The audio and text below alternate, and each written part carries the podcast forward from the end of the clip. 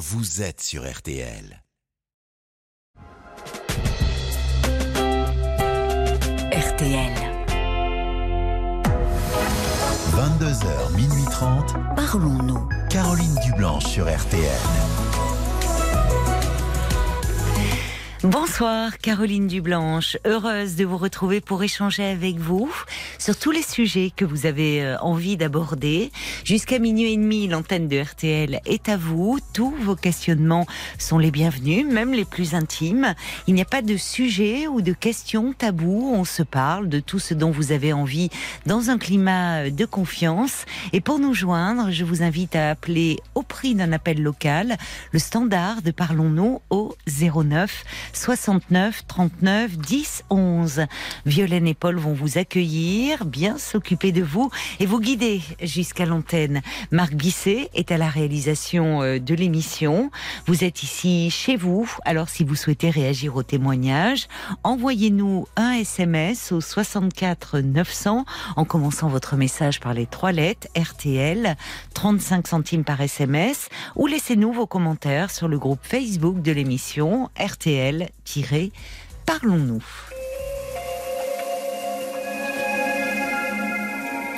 Bonsoir Adeline. Bonsoir Caroline. Et bienvenue sur l'antenne. Et merci de m'accueillir. Alors vous voulez me parler euh, d'une séparation, je crois? Oui, très douloureuse. Qu'est-ce qui se passe? En fait, euh, c'est une séparation vous savez, il y a beaucoup de monde. Ça arrive à tout le monde. Hein. Donc, euh, J'ai pas compris, ça n'arrive pas à tout le monde, quoi Ça arrive à tout le monde. Ah oui, pardon, oui, bien sûr, oui. C'est quelque chose qui arrive à tout le monde. Oui. Et par contre, ce qui n'arrive pas à tout le monde quand, euh, quand les gens se séparent, euh, c'est qu'ils perdent leur famille. Oui, ça, vous avez raison, c'est moins fréquent. Et en fait, euh, quand je me suis séparée de mon ex, eh ben, euh, ma famille a cru mon ex plus que moi. Ah oui, votre famille vous a tourné le dos. Mais en fait, euh, à cause du fait que cette personne, j'aimerais bien mettre l'accent sur ce, terme, c'est une perverse narcissique. Hmm. Et j'aimerais savoir, Caroline, ce que vous pensez de ça et comment on peut s'en sortir de cela. Lorsqu'on est en face d'un pervers narcissique Mhm. Oh, la seule chose à faire, euh, c'est fuir. Hein j'entends bien, j'entends bien. C'est fuir, mais. C'est fuir parce que euh, c'est vraiment un processus de destruction qui est à l'œuvre. Donc à un moment, euh, la seule solution, vraiment, c'est ce que vous êtes en train de faire, rompre et, et vous éloigner et ne, ne plus avoir de contact parce que parfois le, ça, se, ça se poursuit euh, justement pendant la séparation. Ils peuvent avoir du mal à, ce qu'on leur échappe. Si, vous voulez, j'ai euh, par rapport à ma famille, euh, j'ai une cousine que je considère comme ma sœur. Oui. On a grandi ensemble. elle a eu du mal à avoir des enfants. Elle en a eu. Le premier enfant, elle elle m'a choisi moi pour être marraine, si vous voulez. Cet enfant, moi j'étais très honorée. Hein. Cet enfant, ben, euh, au début euh, que j'étais avec euh, mon ex, on, le voyait régulièrement. Après, il y a eu un deuxième enfant. Et du jour au lendemain que je me suis séparée, quand moi j'ai constaté que ma famille, puisque les pervers narcissiques savent très bien embobiner le monde. Et moi, j'ai, si vous voulez, euh, passez-moi l'expression, j'ai pété un câble quand je me suis rendu compte que ma famille croyait plus mon ex que moi. Mais ça arrive. Hein. tellement je jouais bien le jeu. Quoi. Oui, mais ça arrive, sans pour autant, d'ailleurs, parfois que la personne euh, ait une problématique perverse. Ça arrive, malheureusement, qu'il y ait des familles qui prennent. Euh, le, parti de, du conjoint plutôt que de. Dans, ma famille, ça aurait jamais dû arriver, justement. Ah oui, logiquement. Mais vous voyez, comme quoi on n'est pas dans la logique. Et c'est d'autant plus douloureux parce qu'une séparation, c'est déjà douloureux Mais Non, en plus, quand on est ma privé du soutien. Mais si vous voulez, plutôt que de parler, parce que là, au fond, vous parlez de façon un peu générale du fonctionnement des pervers narcissiques. Est-ce que vous pourriez me parler de ce que vous vivez avec cette personne? Enfin, Bah, j'ai Qu'est-ce qui s'est contact, passé? maintenant, oui, vous n'avez plus de contact, mais vous êtes séparés depuis combien de temps? Enfin, qu'est-ce qui se passait dans Ah votre oui, oui, relation? ça, ça, je peux vous le dire, bien sûr. Euh, nous sommes séparés depuis 2015, hein, donc ça fait 7 ans. Ah oui, donc ça fait déjà un moment. ans. D'accord. C'est vous qui avez mis un terme à la séparation, à la relation? Oui, oui. Et vous savez, Caroline, euh, je vais vous dire un truc, c'est euh, le, le, le quittant finit par être le quitté au final. Est-ce que vous êtes d'accord avec cette phrase? Ah, J'ai du mal à vous suivre. Le quittant. c'est le Oui, qui oui, j'ai compris ce que vous vouliez dire, mais hum, qu'est-ce que qu'est-ce que vous voulez dire? Qu'est-ce que vous ressentez? C'était- Aujourd'hui, C'est une femme, donc. voilà, voilà. C'était votre une- compagne. C'était une compagne. Alors, avant moi, elle a vécu 10 ans avec un homme. D'accord Elle m'a rencontré, on a vécu 10 ans ensemble. Oui. Et en fait, euh, euh, elle et moi, nous ne sommes pas, si vous voulez, euh, homosexuels, ou on peut dire, s'il faut se ranger dans une case, on va dire bisexuels, si vous voulez. Mhm. Mais euh, chaque fois qu'on s'est quitté, elle est repartie avec un homme. Oui. Ah, parce que vous vous êtes quitté à plusieurs reprises pendant votre relation. Tout à fait. Oui. D'accord. Là, c'est vous qui avez fini par euh, la quitter. Voilà. Et je vous, c'est pour ça que je vous dis, le, celui qui quitte finit par être le quitté. Mais alors, c'est en fait si ce qui, ce qui vous vous fait le plus souffrir. Non, mais bah, c'est compliqué. Euh, Ce qui vous fait le, le plus souffrir aujourd'hui, semble-t-il, c'est que votre famille vous ait tourné le dos. Vous avez tout compris. Et euh, comment, euh, qu'est-ce qui s'est passé? C'est-à-dire, elle leur a, elle a- comment ça, comment ça s'est passé avec votre famille? C'est vous, ce sont vos parents, Mais vos en- frères et sœurs euh, Non, je- qui ont pris je- le parti de cette femme Donc, euh, je- j'ai plus de parents. J'ai, euh, j'avais, j'ai mes tantes, euh, ma cousine, voilà. D'accord, oui, Et euh, ma cousine, je vous dis, elle a eu du mal à avoir des enfants. Elle, euh, oui, Vous savez, quand on a du mal à avoir des enfants, qu'on arrive à en avoir un, quand on nomme, euh, on, on nomme pas n'importe qui parrain ou marraine. oui, c'est que vous moi, comptiez pour elle. d'être marraine de ce petit bout de chou. Et euh, ce petit bout de chou, j'ai vu grandir, j'ai gardé, je le gardais tous les lundis soirs. Et euh, quand je me suis séparée de mon ex, euh, ben, en fait, euh, elle a tellement bien joué le jeu Hmm. que moi, à un moment donné, quand j'ai vu qu'il la croyait, si vous voulez, c'est un peu de ma faute aussi, bien sûr. hein, j'ai pété les plombs et j'ai Hmm. tous envoyé balader, si vous voulez. Oui, quand vous dites vous avez pété les plombs, c'était. dire, euh, ben vous, comment vous faites pour pas me défendre? Moi, mon Oui, Dieu, je suis vous avez été d'autant plus blessé qu'il ne se range pas de votre côté. Voilà. Parce que Et même si on peut apprécier l'autre, euh, le conjoint, en général, euh, la famille soutient. euh, Tout à fait. Par exemple, sa famille à elle, je sais qu'il y a des personnes de sa famille qui m'estiment, Hmm. mais ils défendront toujours elle. C'est ça. Mais alors, famille- dites-moi, alors vous avez donc cette cousine qui vous a tourné le dos, donc euh, vous aimiez, ça vous prive de, de votre filleule. Vous avez des frères et sœurs aussi, euh, J'ai deux frères, nous sommes en froid, ça, ça, voilà. d'accord. Et depuis combien de temps vous êtes en froid avec votre famille? Bah, depuis euh, vraiment ma famille, euh, depuis cette séparation, depuis 2015. Depuis 2015.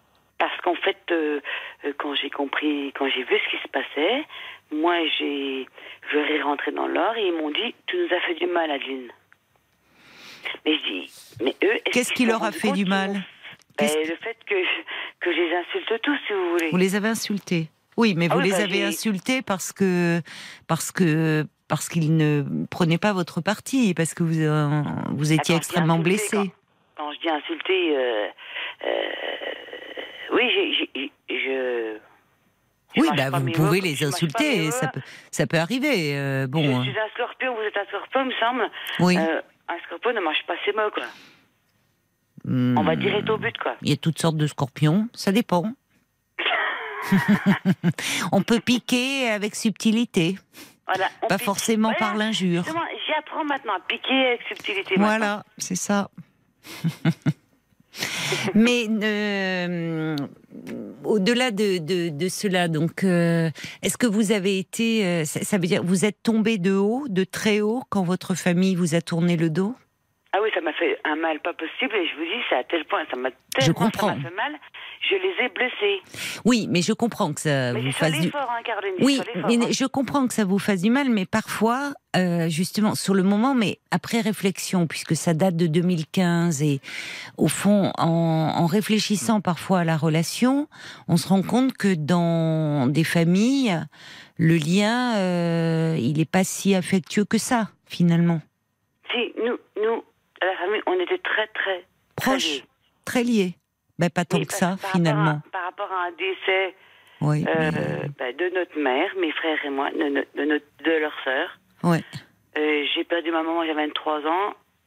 Avec mes deux frères étaient mineurs, Hmm. euh, 13 ans et euh, 17 ans. C'est mon petit frère de, de 13 ans qui a retrouvé notre mère morte sur le canapé. Donc je pense que à 23 ans, Ouais, c'est terrible. Oui, oui, c'est terrible. C'est pour ça que on s'est Ça vous soudés- avait soudé, oui, ça vous avait on rapproché. tous soudés par rapport à ça. Alors comment vous expliquez vous Parce que là, ce sont les faits. Mais comment vous expliquez? Parce que on peut, euh, sous le coup de la colère, enfin sous le coup de la déception, euh, bah, vous, comme vous dites, vous avez craqué. Mais après coup, on peut revenir dire, écoute, je comprends pas. Comment tu peux me faire ça? Euh, je, Déjà, cette séparation, c'est douloureux, et en, en plus, tu prends son parti à elle. Donc, euh, qu'est-ce qui fait que depuis euh, depuis sept ans, au fond, vous n'avez pas essayé de Quand on est très proche, on peut s'engueuler parfois. On peut se dire des choses qui ne font pas plaisir, mais justement, on peut se parler et ne pas se fâcher. Oui, j'entends bien ce que vous dites. Mais euh, pour vous répondre, j'ai tenté au départ. Qu'est-ce qui fait que euh, au début, j'ai, j'ai- ça rappelle peut-être plus, mais au début, j'ai posé des questions pacifiquement. Mais vous plaisantez, c'est une blague, tout machin. Et moi, je voyais de plus en plus, euh, euh, j'apprenais de plus en plus que qu'elle faisait les fêtes de famille à ma place. euh, oui. Ah oui, ça c'est vraiment très dur. Et j'ai même un, un tonton qui m'a défendu et qui ont dit attendez, elle est en train de prendre la place d'adulte Ah oui. dans la famille quoi. Oui, oui, bah oui. Faites quelque chose et on peut et puis nous, on peut rien faire. Oui, ça je comprends. C'est vraiment très douloureux. C'est-à-dire qu'il continue à la voir. Tout à fait. Elle et pas vous. Voilà. Parce que moi, comme je vous dis, euh, au début j'ai tenté pacifiquement et voyant que ça ne marchait pas, bah, à un moment donné j'ai mais c'est là où on voit il y a quelque chose parce que il peut y avoir de cela dans la perversion justement narcissique, c'est-à-dire qu'ils ressentent une très forte envie euh, à l'égard de tous ceux qui leur semblent posséder des choses qu'ils n'ont pas. Et finalement, elle n'est plus avec vous, mais elle prend votre place dans la famille, avec évidemment le euh, le, le feu La vert de, votre. famille. Bien voilà, c'est ça qui est d'autant plus pour Douloureux. vous douloureux de vous rendre compte que il vous écarte vous et, et il accueille elle comme si elle faisait partie de la famille. Tout à fait. Mais ça montre qu'il y avait quelque chose de fragile dans vos relations. Quand bien même cette femme est manipulatrice et, et a tout fait euh, pour se faire accepter. euh. Moi, je pense que, Caroline, vous avez soulevé euh, quelque chose.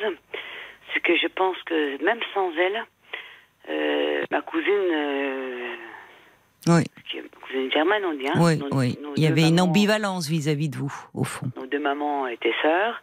Donc nous, on a passé notre, euh, notre enfance, euh, adolescence ensemble. Euh, on était toujours ensemble.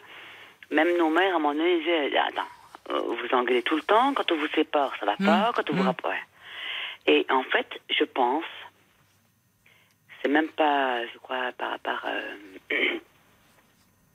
à cette personne qui est pervers narcissique, je crois qu'il y a déjà un problème à la base Mmh. avec ma cousine. Oui, je suis d'accord avec vous. Ma sœur.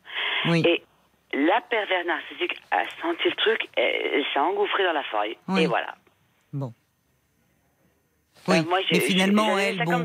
Dites-moi votre avis, je sais pas. Non, mais je sais pas, mais vous en êtes où aujourd'hui finalement Si vous m'appelez, euh, quelle est votre euh, demande par rapport à Eh moi? ben, c'est- comment on survit par rapport à ça, parce que, en fait, pour eux, ils vivent tous leur vie comme il faut. Hum. Et moi, je, toutes les nuits, je rêve de ça, de, de l'injustice, de l'injustice, de l'injustice. Ah oui, vous n'arrivez pas, oui, Ah vous ben, êtes nuits, enfermé. Karine, toutes les nuits, toutes les nuits, toutes les nuits. Il faut vous faire aider alors, Adeline. Mais aidé par qui? Bah, euh, par un psy. Vous non, m'appelez moi, il faut en parler. Si c'est si c'est aussi obsédant, et je Non, comprends. non, non, euh, je veux dire, Karine, euh, je vous appelle vous parce que c'est le dernier psy que j'appelle, c'est vous. J'en ai vu des psys depuis l'âge de 10 ans. hein. Alors, je les connais, les psys. hein.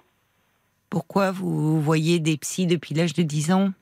Parce que j'ai eu un problème euh, important à l'âge de 10 ans et, et les psys, je les vois. Et vous je les leur, connais, je- vous ne les vous ne les portez pas dans votre cœur alors? Bah, à la base, euh, si, quand je suis partie, je leur faisais confiance, mais Quand vous êtes parti, c'est-à-dire bah, quand je suis partie les voir, enfin, quand je suis partie les voir, quand on m'a indiqué. Enfin, à 10 ans, oui, on vous a pas. on- Il y a quelqu'un qui a pris la décision pour voilà, vous. tout à fait. D'accord. C'est pas moi à 10 ans qui ai choisi. Ah, Et ce maman, problème, il est réglé? Pas du tout. Le problème que vous aviez à 10 ans, lorsque. Il n'est pas non, il réglé. est pas, pas réglé. Bon. Enfin, en partie. Quel âge avez-vous aujourd'hui, Adeline? Comment? Quel âge avez-vous aujourd'hui? J'ai 42 ans. Parce que vous me dites que je suis la dernière psy que vous appelez. Bon, Mm. mais euh, en, en même temps, euh, certes, je, suis Je psy. vous écoute euh, le soir. Oui, mais je vous remercie de votre confiance. Mais je, je suis psychologue et à la radio, on fait pas de thérapie. Ben, c'est pas une thérapie que je cherche, madame. C'est Qu'est- juste. Qu'est-ce que vous cherchez? et Je sais pas, moi, les gens, quand ils vous appellent, ils cherchent pas une thérapie, ils vous expliquent euh, leurs problèmes. Oui, mais il voilà. y a une demande derrière. Or, si, en général, quand ils appellent, bien sûr qu'ils ont pas, ils sont pas dans une demande de thérapie. Ça peut les amener vers une thérapie. Mais Voilà, il y a une demande. Là, vous me dites finalement, vous me dites que depuis euh, toutes les nuits, vous rêvez, vous, enfin, vous êtes dans une souffrance par rapport au rejet de votre famille. Et quand je vous dis de ne pas rester enfermé dans cette souffrance, ça serait dommage. Et d'aller en parler, vous me dites non. Comment, comment, comment on fait pour euh, ne pas rester enfermé dans cette souffrance Mais justement, il faut, il faut, il faut en parler comme vous le faites là avec moi ce soir, mais de façon euh, appelle, plus régulière. C'est pour ça que je vous appelle, Karine. Oui, mais vous comprenez, Adeline, vous comprenez bien que ça peut pas se faire en une fois. Ah ben, non, Que si ça serait, oui. si c'était comme ça, ça serait bien, ça serait Je magique. Mais c'est pas euh, magique. On l'extire pas de soi en une fois. Je Voyez. suis très lucide là-dessus, rassurez-vous, Karine. Bon, donc euh, euh, c'est bon, moi je vous invite. Vous n'avez plus 10 ans aujourd'hui. À 10 ans, on vous a obligé. Vous n'étiez pas contente. Ça s'est peut-être pas bien passé. Aujourd'hui, vous pouvez décider en votre nom propre de ne pas rester enfermé dans cette souffrance. Ben, c'est ce que je suis en train d'appliquer, mais euh, c'est pas facile, hein. Ben non, mais c'est dommage de rester dans cette souffrance-là. Ça serait bien que vous soyez un peu accompagné. Non, moi j'aimerais bien aussi, mais comment on peut pas forcer les gens à nous accompagner hein? Ben, euh, on peut pas forcer. C'est vous qui faites la démarche d'aller voir Oui. quelqu'un pour parler. C'est vous qui avez besoin d'être accompagné? Bien sûr. Donc vous pouvez vous mettre en quête de trouver quelqu'un. Par ma famille, c'est tout. Oui, mais votre famille n'est pas là, malheureusement. Donc euh, plutôt, vous pouvez rester dans ce manque et dans cette souffrance, ou décider d'aller en parler et d'essayer d'en faire quelque chose. Pour vous pencher en fait sur ces liens familiaux qui sont de fait extrêmement douloureux, où vous vous rendez compte que alors que vous pensiez être une famille soudée et unie, il y a cet élément qui vient briser ce bel équilibre, peut-être de façade. Parce que certes, il y a la personnalité de votre compagne qui a su euh, s'immiscer, prendre votre place, mais il y a en face des membres de votre famille qui lui laissent cette place et qui sciemment lui font la place et vous rejettent vous. Donc, vous voyez, face à ce constat qui est difficile, comment vous pouvez faire? Parce que il y a aussi, on peut décider de s'éloigner de sa famille, voire même de rompre avec sa famille. Parfois, ça peut être même salutaire. On n'a pas d'autre choix, ou en tout cas, on a le choix pour euh, sa survie psychique. Écoutez, c'est ce que je suis en train de faire, mais. euh, Oui, mais douloureusement. Et c'est. pas vous sans le faites euh. douloureusement parce que ça n'est pas venu d'un choix de votre bien- part. Vous imaginez bien, Caroline, que ça ne se peut pas se faire sans douleur. On s'éloigne de sa famille, ça peut pas se faire sans douleur. Non, mais ça ne se fait jamais sans douleur.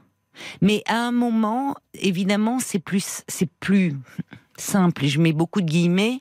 Si on décide, si le choix vient de soi, parce qu'à un moment, c'est un acte que l'on pose pour, d'une certaine façon, son équilibre, sa survie psychique. Or là, vous ne, vous n'avez pas posé cet acte, c'est que vous vous trouvez euh, au banc de votre famille avec un sentiment d'injustice aigu, évidemment. Ah très, Donc c'est de ça dont il faut parler, Adeline, en fait. Aigu, vous pouvez. Oui, mais c'est, oui, mais c'est pourquoi vous refusez d'être accompagnée aujourd'hui? Pourquoi depuis sept ans vous êtes enfermée dans cette douleur? Mais accompagné par qui, Caroline Bah, Écoutez, Adeline, je vous l'ai dit là, vous Oui, êtes celle qui ne compris. comprenez pas Mais- par un psychothérapeute. Un thérapeute. Ben voilà. Voilà. Euh, Alors, par contre, il y a quelqu'un de bien. Ah bah quelqu'un de bien, oui, mais il y en a, hein, il y a plein de bons thérapeutes. Ouais, hein. Sauf que, madame, je vous explique, euh, ils sont pas tous gratuits. Non. On n'a pas tous les moyens. Oui, enfin, écoutez, il y a euh, des centres Ah bah, ce Non, je vous dis pas euh, ce on que je pas veux, pas Adeline. Adeline, je vous dis pas ce que je veux, euh, ni ce que vous voulez. Je vous explique qu'il y a des centres médico-psychologiques où il y a des consultations qui sont gratuites. D'ailleurs, à ce sujet, on a parlé de la grève des médecins généralistes euh, qui étaient dans la rue aujourd'hui. On a peu évoqué celle des psychiatres qui notamment euh, euh, sont étaient dans la rue euh, hier pour dire que ben, pour alerter sur la fermeture des centres euh, médico-psychologiques, notamment, il y a d'autres revendications autour de cette profession, mais euh, cette psychiatrie de secteur qui avait été mise en place euh, pour permettre l'accès aux soins au plus grand nombre, y compris aux personnes qui n'ont pas les revenus pour se soigner, et on est dans une démarche de prévention. Eh bien, malheureusement, de plus en plus de centres médico-psychologiques de secteur où les consultations sont gratuites sont fermés. Donc, euh, bon, ça me permet de vous dire euh, cela. Euh, il y a, il y a aussi, vous pouvez voir, si vous voyez, les, la- les consultations de psychologues ne sont pas prises en charge par la sécurité sociale puisque nous ne sommes pas médecins. Les psychiatres, eux, peuvent vous faire une feuille d'assurance maladie. Donc vous pouvez avoir un remboursement par la sécurité sociale. Que si la personne est conventionnée. Bah oui, il y a des psychiatres Mais conventionnés. Oui, mais j'entends vos résistances derrière tout ça. Non, non, non. Parce que moi, j'ai trouvé quelqu'un de super, une psychothérapeute géniale. Le problème, c'est que euh, 60 euros la consultation, moi, je peux pas. Aller tous les vous 15 lui en jours. parlez. Comment Vous lui en parlez parce que euh, les, les psychiatres s'adaptent aux conditions aussi euh, économiques demandé de leurs si elle patients. était- Si elle était conventionnée, ça peut pas être remboursé. euh, non. Elle ne- elle n'a pas. euh, elle n'a- Elle n'est pas conventionnée elle pour le remboursement. Oui, d'accord. Mais alors, est-ce qu'elle peut vous orienter vers un Bah, confrère bien ou une consoeur Elle, elle est là pour moi, bien sûr. Mais moi, je vous appelle.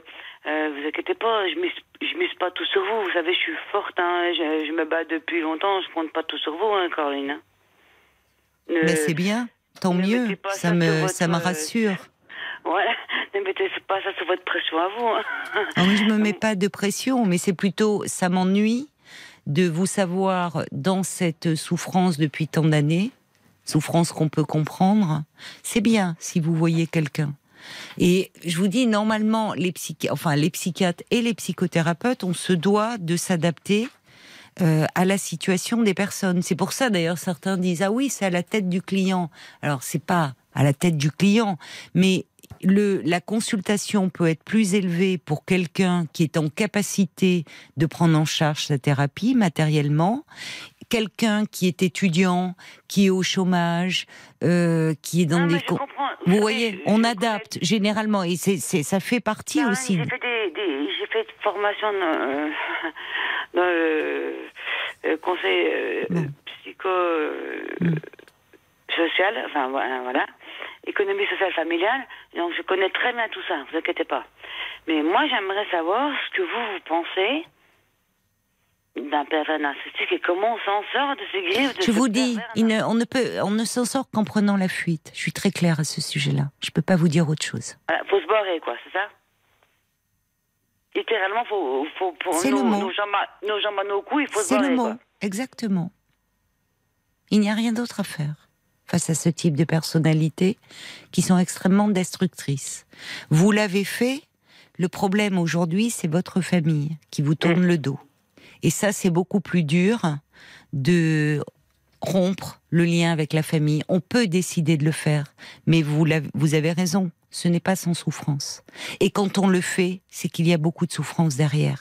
Et que les gens qui le font ont des raisons tout à fait plus, en- de le faire. Donc votre problème, il est plus là aujourd'hui, en fait, Adeline. Il est plus dans le comportement de votre famille et cette douleur de vous sentir rejeté. Et c'est là-dessus que ça serait important d'être accompagné pour moins en souffrir. Je vous dis, en plus, Caroline, je suis persuadée d'une chose, hein. Et j'en suis persuadée, hein. C'est qu'en plus, ma famille même. Et Vous, vous les aimez. Moi, je les aime, mais je suis sûre qu'eux mêmes aussi. J'en suis persuadée euh, 100%. Le problème, c'est que l'autre, elle est là au milieu. Voilà. Oui, mais tout n'est pas de la faute de l'autre. Même si, voyez, Tout à fait. Mais elle a quand même dit un jour, ouais, euh, si sa famille lui parle plus, c'est qu'il y a bien des raisons. Donc elle, elle est contente que ma famille oui, me bien parle plus. Bah, évidemment, oui, elle a pris votre place symboliquement, bien sûr. Mais au-delà de ça, il y a lieu de se pencher un peu euh, sur euh, sur ces liens. Bon courage à vous, Adeline. Bon courage. Jusqu'à minuit 30, Caroline Dublanche sur RTL. parlons-nous. Jean-Jacques Goldman sur RTL et cette chanson que je ne connaissais pas personnellement, euh, d'où? Chanson qui date de 1987. Ben merci à Pascal Amiot qui est le directeur musical de RTL, de, en tout cas moi de me faire découvrir cette chanson-là de Goldman. RTL. Jusqu'à minuit 30, Parlons-nous. Caroline Dublanche sur RTL. 09 69 39 10 11, c'est le standard euh, de Parlons-nous. Et c'est un numéro euh, de téléphone non surtaxé que je vous invite euh, à composer si vous désirez me parler. Nous sommes à vos côtés et en direct, bien sûr, comme tous les soirs, jusqu'à minuit et demi. Avant d'accueillir Claudia, quelques réactions pour Adeline. Une réaction de Jacques qui dit il est douloureux de ne pas se sentir soutenu par ses proches durant une séparation. Cela révèle certainement des dissensions préalables que vous n'aviez peut-être pas perçues. C'est une façon de se venger euh, d'une jalousie ou d'une rancune ancienne. Oui, Adeline nous parlait de cette cousine avec qui euh, elle était très proche depuis l'enfance, elle jouait ensemble. Mais c'est un peu comme dans les amitiés, enfin dans les relations entre sœurs. Euh, il peut y avoir de l'amour, mais teinté de beaucoup d'ambivalence et de jalousie. Vous avez, vous avez raison. Euh, Il y a Sarah qui dit bon bah soit euh, vous essayez de, de passer à autre chose, même si c'est plus facile à dire qu'à faire, ou alors vous vous excusez, vous revenez vers eux, vous, vous essayez de vous réconcilier euh, avec avec eux. Jacques qui ajoute votre ex finalement n'est que le jouet de, de cette rancune.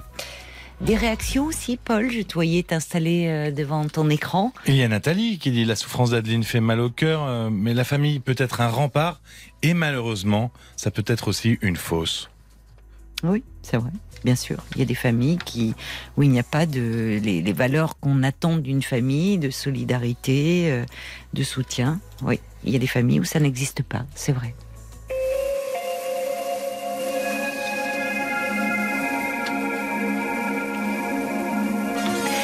Bonsoir Claudia, Bonsoir Caroline. Et ravie de vous accueillir. Merci. oui, parce que vous êtes Donc, euh, euh, assez, en- assez angoissée en ce moment, euh, Ah, très très angoissée. très angoissée. Oui, oui. oui. Qu'est-ce qui se passe? Qu'est-ce qui vous arrive? euh, donc j'ai j'ai 60 ans, je j'ai mené une existence simple mais plutôt sympathique avec le père de mes trois enfants que j'ai quitté. Bon. Et puis euh, il y a un an, j'ai rencontré sur un site un, monsieur euh, bien, bien apparemment sous tout rapport. Et puis euh, j'ai demandé à le voir plusieurs fois parce que j'ai vu qu'il n'était pas de mon milieu. Moi, je suis une, une femme simple.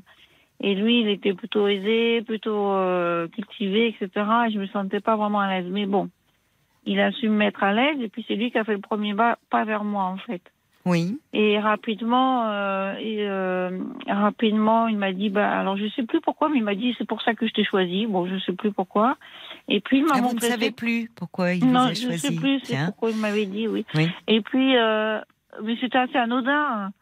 Et puis après, il m'a montré, dans les 15 jours qui suivaient, il m'a montré les placards de sa cuisine pour que je sache où, où se trouvaient les choses. Enfin, c'était bizarre. J'avais l'impression, euh, oui, qu'il m'avait euh, choisi et puis que voilà. Et qui Euh, vous faisait très vite, mon avis, en fait. Très vite de la place dans Très sa vite vie. de la place, oui. Oui. Après, régulièrement, après euh, peut-être deux mois après, il m'a demandé si ça me plairait de venir m'installer là. Alors, le tableau est idyllique parce que c'est un homme aisé. Je dis maison, piscine et tout, tout et tout. Mais moi, c'est pas ça qui me. ça, ça a plutôt tendance à me faire peur, moi. ce- Bah, je, non, enfin, pas tant le l'aisance matérielle, mais le fait que 15 jours après votre rencontre, il vous demande euh, si vous voulez vous installer avec- chez lui. Oui, euh, oui, Ça, non, non, 15 jours après, il, me montrait ses placards, euh, Oui. où se trouvaient les choses dans la cuisine. Il me dit, bah, autant que tu saches maintenant. Voilà. D'accord, d'accord. Après, il m'a demandé euh, dans, euh, si ça me plairait de venir m'installer plus tard là. Alors je lui avais dit que euh, bah écoute, euh, pour la, j'ai connu ça un peu avant, j'ai jamais pu m'habituer parce que j'étais pas chez moi, je me sentais pas à l'aise. Bon, il m'a dit ok. euh, et puis après, c'était revenu euh, un peu sur le tapis, on va dire. Mhm. Entre temps, donc euh, voyage. euh, euh, Enfin, j'ai été surprise parce qu'il me dit tiens, on pourra aller euh, à tel endroit euh, assez loin. Euh, J'étais bon, c'est gênant. Je lui ai dit écoute, c'est gênant pour moi d'accepter. C'est certainement plus gênant pour moi d'accepter que pour toi de proposer. Vous vous sentiez, euh, oui, euh, comme si cette différence de milieu social de vous créez un malaise chez vous. Oui, c'est ça. Je, déjà, je suis pas à l'aise. Déjà, je, je suis d'une nature peu confiante. J'ai pas confiance en moi. Hmm. J'ai une estime de soi qui est un peu à la baisse quand même. Et mais avec avec là, si vous voulez, je, avec le dans le milieu où je travaille, je, je me sentais de plus en mieux. Enfin, je Vous travaillez j'étais passée un dans- peu au-dessus. Dans Là, quel je suis en, milieu? en école euh, en maternelle. En maternelle, d'accord. Mhm. Et euh, donc alors euh, donc finalement donc je suis restée avec lui. On est il m'a on est on est sorti beaucoup euh, des choses que j'avais pas l'habitude de faire euh, à l'extérieur. Il m'a présenté toute sa son groupe d'amis dont dont son ex-femme euh, avec qui il a eu deux enfants. Ah bon? Euh, mais ça m'a pas posé de problème parce que je l'ai rencontrée et c'est une femme euh, qui a du répondant, mais qui est très sympathique, qui était bienveillante avec moi, euh, Oui. qui, euh, et qui est elle-même avec quelqu'un. Donc, enfin, franchement, Oui, j'ai pas eu de d'accord. Oui, on sent que c'est c'est réglé entre eux. Ils ont Voilà, gardé de que- l'estime, de la sympathie, mais Oh, voilà, il n'y a plus d'ambiguïté. D'accord. Et voilà, et c'est ce que je lui avais dit, il n'y a pas d'ambiguïté, ça me pose pas de problème. Après, il y en avait une autre dans le groupe qu'il avait connue à bon, 40 ans, bon, euh, Hmm. voilà. Et, Il est plus âgé que vous, cet homme? Non, de 5 ans, pas plus. D'accord. Et puis, euh, bon, il m'avait dit, ah, bah, alors, mes amis te plaisent J'ai fait, oui, oui, ça va.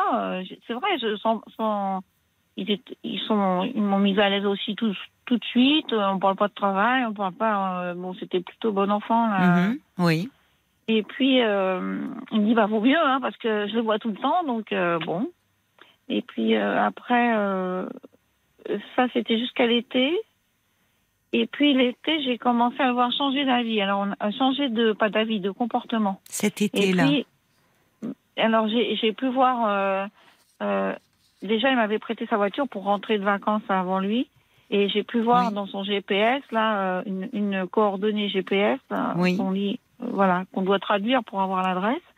Et j'ai vu juste la ville qui correspondait au fait au, euh, à la ville où habitait son ex, alors pas son ex-femme. Mais la fille qui, qui venait de quitter, là, euh, avec qui il est resté six ans. Avant de vous rencontrer, vous? Ah, juste avant de me rencontrer, Oui. moi, voilà. D'accord. Donc euh, j'ai dit tiens c'est bizarre parce qu'en plus dans l'ordre euh, c'était ça veut dire qu'il a- il était déjà avec moi pratiquement euh, quand cette adresse est rentrée dans la voiture. Hmm. Donc quand il est rentré je lui ai dit est-ce que tu vois toujours un tel? Il me dit euh, non pourquoi tu me demandes ça? Je dit, bah voilà parce que j'ai vu ça dans ta voiture et que je me pose des questions.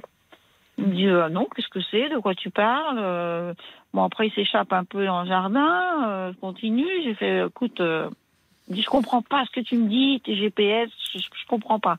Alors que c'est un homme très intelligent, en fait. Hein. Et donc, euh, je lui dis, écoute, fais pas, fais pas l'imbécile, je sais très bien que tu as compris euh, je, ce que je veux dire. L'adresse GPS, ça, correspond à une adresse. Et Mais ça veut dire que a- vous avez cherché, c'est-à-dire que Oui, c'est- toujours une, une position compliquée parce que euh, si vous c'est parce que vous avez regardé dans son GPS que vous êêtes tombé sur cette adresse. Donc euh, Oui, c'est ça. Mais après, oh, je suis pas vraiment, j'ai pas vraiment cherché dans le Oui, GPS. enfin. Je- J'ai manipulé un peu pour avoir la radio, machin. oui, je suis tombée oui. sur le Oui, mais GPS enfin, vous me dites que vous commenciez depuis cet été à trouver qu'il changeait de comportement, ça, donc peut-être juste- vous étiez plus suspicieuse. Alors après, oui, parce que c'est c'est à partir de là, en fait, que j'ai été suspicieuse, à partir de cette adresse GPS, Hmm. à laquelle il m'a pas donné de réponse. Il me dit, bah, je regarderai demain ce que c'est. Donc le lendemain, il- je pars travailler, il revient. Il me dit, non, je vois pas ce que c'est. Euh, D'abord, ça correspond, c'était avant. Euh, je, je vois pas, je vois pas ce que Bon, c'est. Je peut-être. dis, bah, écoute, c'est formidable, t'as une voiture qui est formidable, qui va, qui t'emmène tout seul, euh, toute seule à des adresses. Bon, bon, écoute. euh. Donc je suis restée un peu là-dessus. J'ai dit, bon, après tout, je connais Oui, mais là, là, vous ça. montrez, enfin, là, là, vous exprimez votre jalousie là directement. Donc, euh, Bah, jalousie, euh, je dirais euh, méfiance, parce que moi, c'est un homme avec qui je, je comptais. Bah, lui mais qu'est-ce il qui, qu'est-ce qui vous, qu'est-ce qui cet été a commencé à vous faire douter de lui dans son ça. comportement? Non, non, mais Donc- au-delà de cette histoire de GPS et d'adresse. Bah, après, il y a eu euh, son, une photo que j'ai vue dans. il- parce qu'avant, on faisait des jeux avec son portable et tout. Il, dé- il décodait son portable devant moi. Il n'y avait pas de problème. Et là, après, il a changé. Il avait des codes sur son portable, euh, le téléphone. Vous voyez, c'était des petits trucs, mais euh, dès que j'étais là, poup, le portable, il s'éteignait. Enfin, Oui, bon, mais plein de petites choses En comme fait, ça. avant cela, parce que là, je, je vois, il y a plein de signes qui vous inquiètent, Claudia, mais vous me dites que cet été, euh, vous, vous aviez déjà euh, noté des changements dans son comportement. Donc euh, là, je vois, bon, par rapport à son portable, mais Oui. par rapport à vous, est-ce qu'il avait changé? Est-ce que vous trouviez qu'il était plus distant Plus Qu'est-ce Non. qui vous inquiétait dans son comportement? Non, non, par rapport à moi, il n'était pas plus distant. Donc c'est juste l'histoire du GPS et du portable, en fait. Alors, le GPS, le portable, mais c'était une photo, en fait, que j'ai cru reconnaître son, son ex Mais il a pu garder une photo, finalement, de Non, son mais il ex. répondait, en fait, il répondait. D'accord. dans Bon. une conversation. Donc, euh, bon, quand il a vu que j'étais derrière lui, en fait, boum, il a coupé, il est hop. Mhm. J'en ai pas parlé tout de suite parce que je ne suis pas, en fait, à froid. Je ne suis pas d'une nature jalouse. Moi, j'ai jamais fouillé dans mon D'accord. Dans vos 25 relations passées, vous n'étiez pas euh, non, et j'aime envahi pas- par la j'aime pas- jalousie. Non, pas du tout. Et j'aime pas ce sentiment. J'aime pas qu'on soit Oui, jaloux avec moi. Je comprends. Mais là, franchement, c'était, c'est un peu déstabilisant parce que j'ai pas de. C'est des choses qui, s'amplifient les unes après les autres. Après, j'ai vu. euh, euh, Qu'est-ce que j'ai vu euh, Dernièrement, c'était. euh, ah ouais, je perds tous mes esprits. Oui, parce qu'alors en plus. euh, donc, j'ai reparlé de cette photo-là quand on était en vacances cet été. Il m'a dit Mais quelle photo? Mais t'es jalouse Oui, Mais. euh, euh, mais tu deviens folle. Mais Voilà. il se mettait en colère, en fait. J'ai fait, Mm. non, je suis pas folle. Je, je te demande simplement, euh, ça s'additionne. Qu'est-ce que c'est que cette photo? Est-ce que, voilà.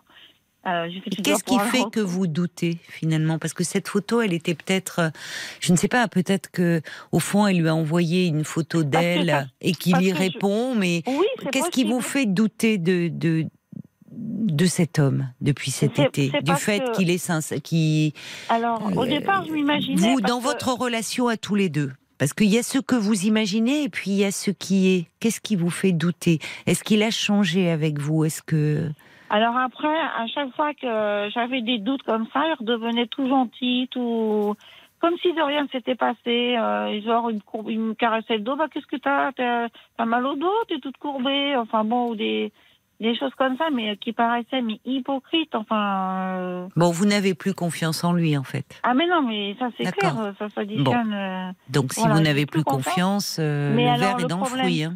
C'est que je, je, je fouille. Donc, comme j'arrive pas à obtenir de réponse, parce qu'à chaque fois, là récemment, j'ai vu une, euh, une phrase avec un petit cœur et il a essayé d'éluder encore. Il était tout tremblant avec son, son doigt là pour. euh, il m'a fait croire qu'il y avait un chat dehors. Euh, je regarde le chat pour euh, passer à une autre conversation. Enfin bref, le cœur, je l'ai bien vu. J'ai pas vu la conversation, Oui, mais, mais- le cœur, je l'ai bien vu.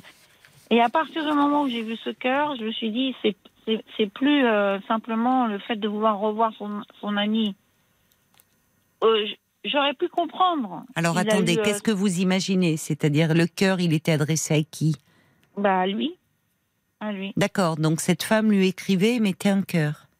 Alors, je, je, je vois le cœur et donc il a pas. après. euh, Mais donc, il écrit devant vous, enfin, ouais, il, Non, euh, c'est il laisse son portable non. traîner, il le cache pas. Non, si, il le cache. Il le cache Bon. tout le temps et maintenant il met des codes. Avant, avant il en mettait pas. Avant l'été, il en mettait pas. Bon. Maintenant, il en met. Et il veut pas. Voilà. Bon, donc Non, finalement. c'est parce qu'il s'est fait avoir. Il devait envoyer pour gagner un voyage. Il devait envoyer à plein de gens des trucs et pouf pouf pouf, il envoyait, il envoyait. Et c'est là que j'ai vu. J'étais à- là. D'accord, je je comprends. approchée.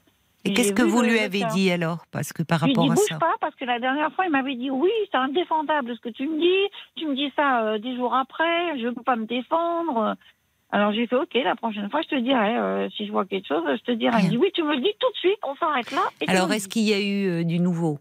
Donc là quand je le vois ce petit cœur je lui dis stop attends il y a un petit cœur là qu'est-ce que c'est et tout euh, dis- dis-moi euh, arrête de parce qu'il essayait de, de changer Oui, mais vous savez, Claudia, le problème, c'est qu'on voit bien, c'est un dialogue de sourds, en fait. mais oui. C'est-à-dire que vous dites, euh, comme maintenant vous n'avez plus confiance, vous Non. fouillez, Oui. donc vous vous transformez un peu en procureur. Tiens, mais si t'as envoyé un cœur, mais non, mais pas du tout, t'es folle. Si, je te dis que t'as envoyé un cœur. Et en fait il n'y a pas de dialogue. Oui, mais au-delà de ça. Claudia, au-delà de ça, c'est plutôt d'avoir une discussion et de dire, euh, je sais pas, Mais- j'ai, qu'est-ce qui se Mais passe en plusieurs vous fois, je, lui ai tendu la perche, je, je lui dis euh, mes doutes, et euh, là, il se met en colère. Il me dit Tu remets ça là-dessus. Je te dis, je je l'ai pas vu, je la reverrai jamais. Alors que là, j'ai plein d'indices, plein de petits indices qui me font penser. Vous pensez donc qu'il a renoué avec cette femme? C'est ça, mais je ne sais pas dans quelle mesure. Ben, parlez-lui en. Mais il, il- plutôt que par fait, insinuation. Parlez-lui en. Non, parlez-lui en. Parlez-lui en clairement, en disant écoute, je ce que vous me dites, vous me dites que dans parce que là vous avez le comportement d'une femme jalouse qui du coup parce que vous êtes insécurisé va euh, fouiller partout. C'est insupportable à la fois pour vous et pour lui et ça pèse sur votre relation. Bon, à un moment c'est compulsif, hein, c'est-à-dire que du coup vous cherchez, vous cherchez une preuve, mais en fait ça ne mène à rien. pas Oui, J'entends Claudia. Voilà, vous vous angoissez. Ah, mais Donc- oui, complètement. Je, je dors plus la nuit, je me Bon. lève toute tremblante, j'ai besoin d'anxiolytiques, je, j'en deviens folle. Ah bon, à ce point-là. Oui, oui, oui, à ce point-là. Bon. Et, hum, Alors il et faut, en il fait, faut, ben, il est lude à chaque fois. À chaque Oui. fois, il est lude. Oui, mais vous vous faites du mal là. Enfin, c'est parce que si vraiment ça, ça vous Alors, plonge dans cet dit- état. Oui. Ce que je vous ai pas dit, c'est que il y a au mois d'avril, euh, j'avais j'avais un appartement à moi. Et au mois, vous êtes toujours là? Oui. J'avais un appartement à moi. Et au mois d'avril, euh, comme il voulait, hein, il a manifesté le- l'envie que je vienne et tout. Bon, j'ai dit, je peux faire un espèce, je lui ai proposé. Hmm. Je lui ai dit, qu'est-ce que t'en penses? Je peux loger euh, le copain de mon fils pour euh, trois fois rien, mais sans bail comme ça. Et juste, lui, ça l'arrangeait. Et je dis, comme ça, moi, si tu veux, ça me permet de, de me rassurer, de voir si ça va aller et tout. Dit, oui, je comprends, je comprends, d'accord. Donc, j'ai fait ça cinq mois. Vous êtes Et retourné dans votre appartement? Non, j'ai sous-loué, on va dire. Enfin, j'ai loué mon appartement. C'est bien que vous l'ayez gardé votre appartement. Oui, je, je l'avais gardé en me disant, bien. on sait jamais, je connais après tout, Mm. je le connais pas assez. C'est vrai. Donc les cinq mois se sont passés et après le, le, le petit gars là, il a, il a dû partir. Donc mon logement se retrouvait vide. Hmm. Euh, et moi, euh, j'ai demandé à Olivier, j'ai dit, et ça s'était bien passé, à part une semaine à la neige où il m'avait harcelé toute la semaine. Mais sinon, globalement, ça s'était bien passé. Mais qui vous harcelait? Mais lui, euh, lui, euh, on était partis à la neige et toute Votre la compagnon vous harcelait? Mais oui, mais toute la semaine. Mais, vous harcelait euh, de, sur quel motif? Alors, euh, déjà pour euh, m'apprendre, enfin me réapprendre, enfin bon, moi je fais du ski, je, je descends, je descends comme je peux, mais je descends quoi. Je... Mais lui, euh, c'est toujours, euh, c'est un perfectionniste, alors fait ci, comme ça, comme ça. Mais alors c'était sur les pistes, mais c'était en dehors des pistes. Et pourquoi tu mets pas tes chaussures là? Mais mais Lily, mais fais ci, mais fais ça. Mais il est comme ça dans la vie en plus. Il est dirigiste. C'est pénible.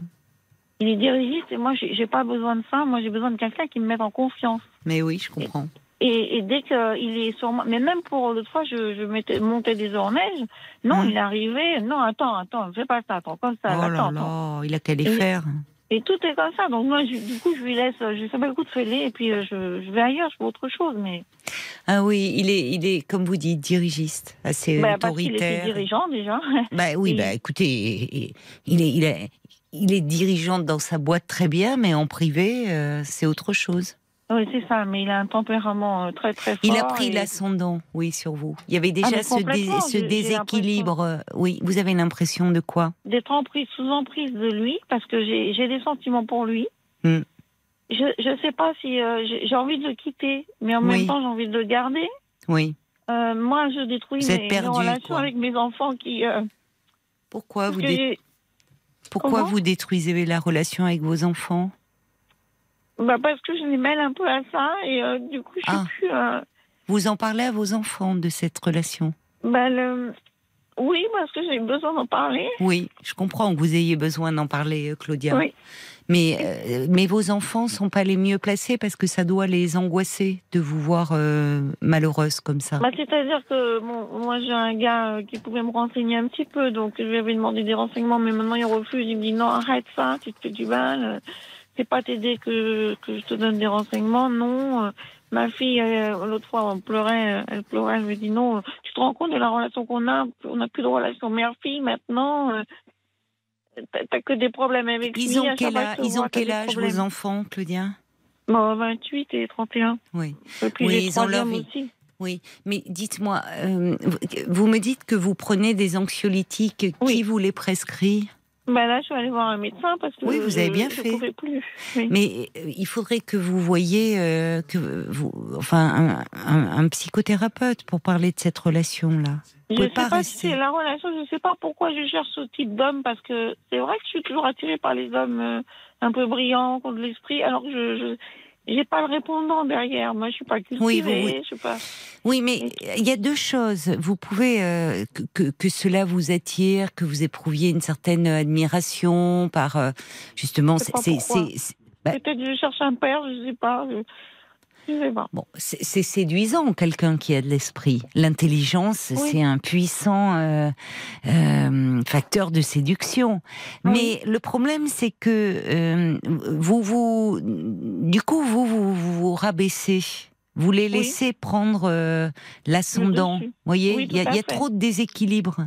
Oui, mais c'est parce qu'en même temps, bon, je- Pourquoi vous dites vous, vous de- cherchez un père? Vous avez manqué d'un père? Qu'est-ce que Alors j'ai eu mon papa toute ma vie, sauf qu'il était, euh, c'était un homme enfant et ma mère avait un enfant en plus à la maison. Il était pas bavard. bah là, vous, alors vous cherchez pas un père. Vous, prenez l'exemple.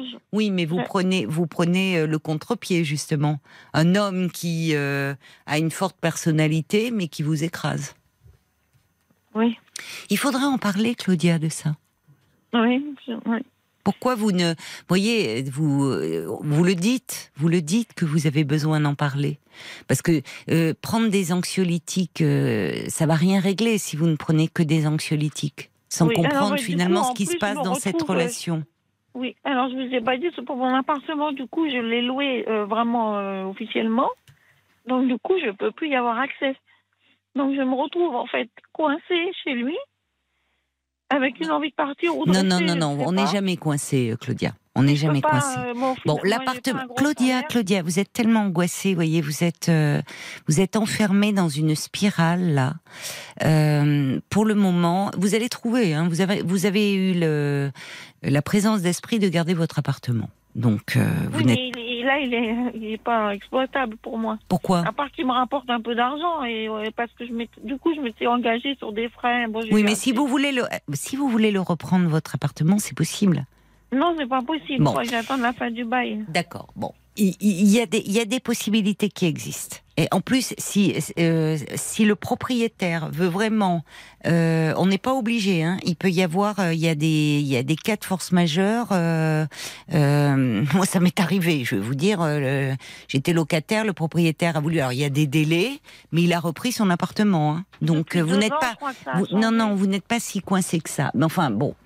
Ce que je veux vous dire, c'est que là, pour le moment, il faut que vous parliez à quelqu'un pour que vous preniez un peu de distance. Parce que vous avez besoin de parler, et c'est vrai que là, c'est en train de vous fâcher avec vos enfants, parce que vos enfants, bah, ils sont angoissés aussi de vous voir dans cet état-là, et eux, ils peuvent pas vous conseiller. Mm. Donc, allez voir quelqu'un dont c'est le métier d'écouter. Oui, mais je- là, c'est une situation euh, ponctuelle. Moi, j'ai besoin de réponses euh, ponctuelles. Claudia, Claudia, c'est mais pas que ponctuel, c'est quand même, il s'agit de votre relation de couple. De toute façon, euh, avec la défiance qui s'installe entre nous, parce Claudia, une vous voyez, vous êtes tellement, vous êtes en boucle, vous êtes en boucle là dans vos, dans vos pensées. C'est obsessionnel là. Oui, c'est un jeu de chat à la souris qui vous fait oui, du parce mal. Que lui, il, il me. Moi, j'ai l'impression de le fliquer tout le temps, et lui me flique. Oui, c'est insupportable. Mais c'est insu- c'est insupportable. Et d'ailleurs, vous ne dormez plus, vous ne pensez qu'à ça. Vous êtes très angoissé. Vous n'avez de cesse de chercher des preuves de son infidélité. Oui. Lui, finalement, vous fait le reproche. Donc, vous n'êtes pas dans le dialogue et dans l'échange. Et en plus, vous, vous vous faites beaucoup de mal.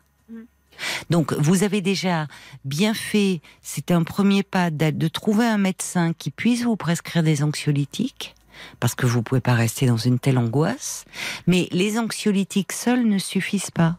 Il faut que vous trouviez quelqu'un de complètement extérieur à votre famille, qui va vous écouter comme moi je le fais ce soir, mais en vous revoyant de façon plus régulière, Ouais. pour que vous trouviez déjà que vous vous apaisiez et que éventuellement soit vous arrivez à trouver les mots pour dialoguer avec cet homme, soit finalement vous vous dites que cette relation elle vous fait du mal et que cette relation qui paraissait idyllique au départ ne l'est peut-être plus. Parce Mais que non, vous vous interrogez sur le comportement de cet homme, sur le fait qu'il est très dirigiste avec vous, sur le fait que vous avez du mal à vous affirmer. Donc vous voyez que ce n'est pas que ponctuel. C'est aussi vous dans la relation amoureuse, comment vous vous situez? Donc demandez l'aide de quelqu'un sur lequel vous allez pouvoir vous appuyer pour vous- sortir de cette angoisse qui vous fait beaucoup de mal en ce moment. Mm. Vous allez y arriver, Claudia. Et vous avez raison, la solution, elle est dans le fait de parler. Bon courage à vous. Au revoir, Claudia. Merci. Jusqu'à minuit 30, Parlons-nous. Caroline Dublanche sur RTL.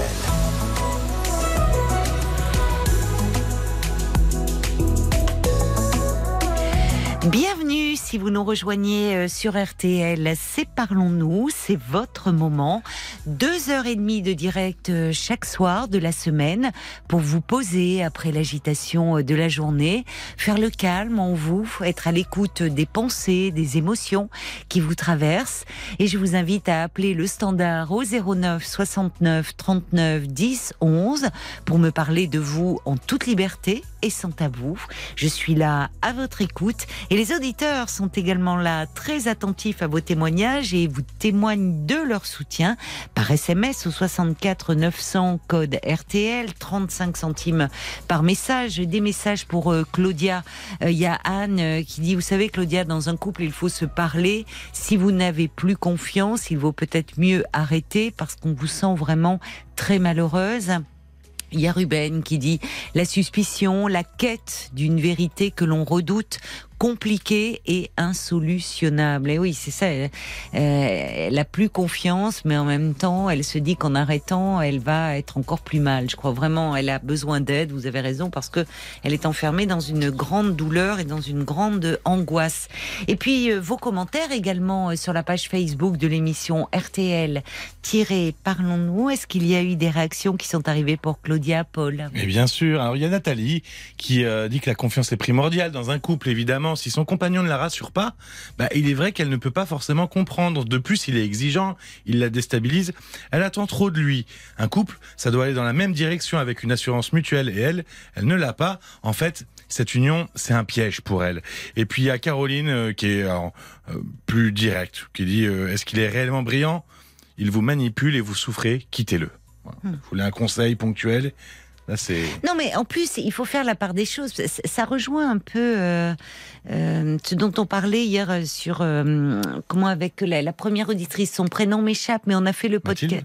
Mathilde voilà, qui, se, qui était dans un complexe d'infériorité par rapport à un ami d'enfance qu'elle avait retrouvé, qui semble-t-il un peu la courtisait, euh, mais elle, elle se disait qu'est-ce que je fais là? Je suis pas à ma place. Il est érudit, il est cultivé. Elle se sentait écrasée, un peu, semble-t-il, comme euh, comme euh, Claudia. Mais alors, il faut faire la part des choses. Quelqu'un peut être euh, de fait brillant, très intelligent. Mais euh, odieux euh, en tant que compagnon, hein, c'est pas incompatible les deux, voyez? Enfin, faut savoir faire la part des choses. Je te vois dubitatif, Non, Paul. non, mais je, je t'écoute. Je me demandais Bon. qui c'est que tu avais ciblé comme Ah personne non, odieuse. je ne cible personne, je ne balance pas de nom à l'antenne. Enfin, je ne suis pas là pour régler des comptes C'était personnels. juste pour dire aussi que hier soir, le Parlons encore donc était sur Oui. le complexe d'infériorité et que vous pouvez l'entendre sur l'application RTL ou sur RTL.fr évidemment. Ah oui, tu fais bien d'en parler parce que je reçois des petits messages qui Oui. demandent comment écouter ces Eh ben, vous téléchargez l'application sur votre smart, euh, sur votre smartphone. l'application RTL. Exactement. On écoute euh, un petit peu de musique et après nous euh, accueillerons Ouria euh, qui est victime de harcèlement euh, au travail. Pharrell Williams, Happy, voilà, pour se lever du bon pied ou s'endormir, le cœur léger, c'est un bon antidote. Hein. Euh, cette chanson de Pharrell Williams à la grisaille, à la morosité euh, ambiante. Vous avez vu, euh, Noël euh, approche, mais bon, il y a des grèves par-ci par-là qui se profilent. J'entendais d'ailleurs. Au journal dans On refait le monde, euh, euh, comment ben voilà que le, le nom m'échappe, non mais n'importe quoi. Euh, dans Éric Brunet et et et et la jeune Aurélie Herbemont. Aurélie Herbemont, merci, j'ai un trou de mémoire, qui disait c'est le petit calendrier de l'avant Noël avec les différentes grèves qui se profilent, les coupures éventuelles de courant en janvier. Bon, allez, vous mettez Pharrell Williams à fond et, et déjà ça va un petit peu mieux. Et d'ailleurs, vous pouvez retrouver l'histoire de ce titre et de plus de 120 autres dans le livre des amis Éric Jean-Jean et Perrine Suquet, 60 ans de musique pop, qui est un voyage passionnant au cœur des tubes de leur époque avec RTL bien sûr. Jusqu'à minuit 30, Parlons-nous. Caroline Dublanche sur RTL. Bonsoir Auria. Oui, bonsoir Caroline. Et bienvenue. Alors je vais vous présenter un peu euh, avant le, le, le- le disque là, euh, en disant que euh, vous êtes victime de, de harcèlement, c'est ça, au sein de, de votre travail? Vous pouvez nous raconter un peu ce qui se passe? En fait, euh, comment vous expliquer? Bon, je me décide enfin à parler parce que ça fait plusieurs mois que je subis cet harcèlement. C'est un D'accord. véritable harcèlement de la part d'un collègue de travail. On Oui. peut même dire un délégué. Et- Un délégué syndical Ah, carrément. D'accord. Et donc, euh, moi, depuis que j'ai dénoncé justement cet harcèlement, Oui. c'est une descente en enfer. Vous l'avez dénoncé auprès de qui ce, ce harcèlement? Mais auprès de toutes les autorités compétentes. Oui. L'employeur, toutes les autorités. Vous êtes vous-même délégué syndical? Je suis moi-même déléguée élue.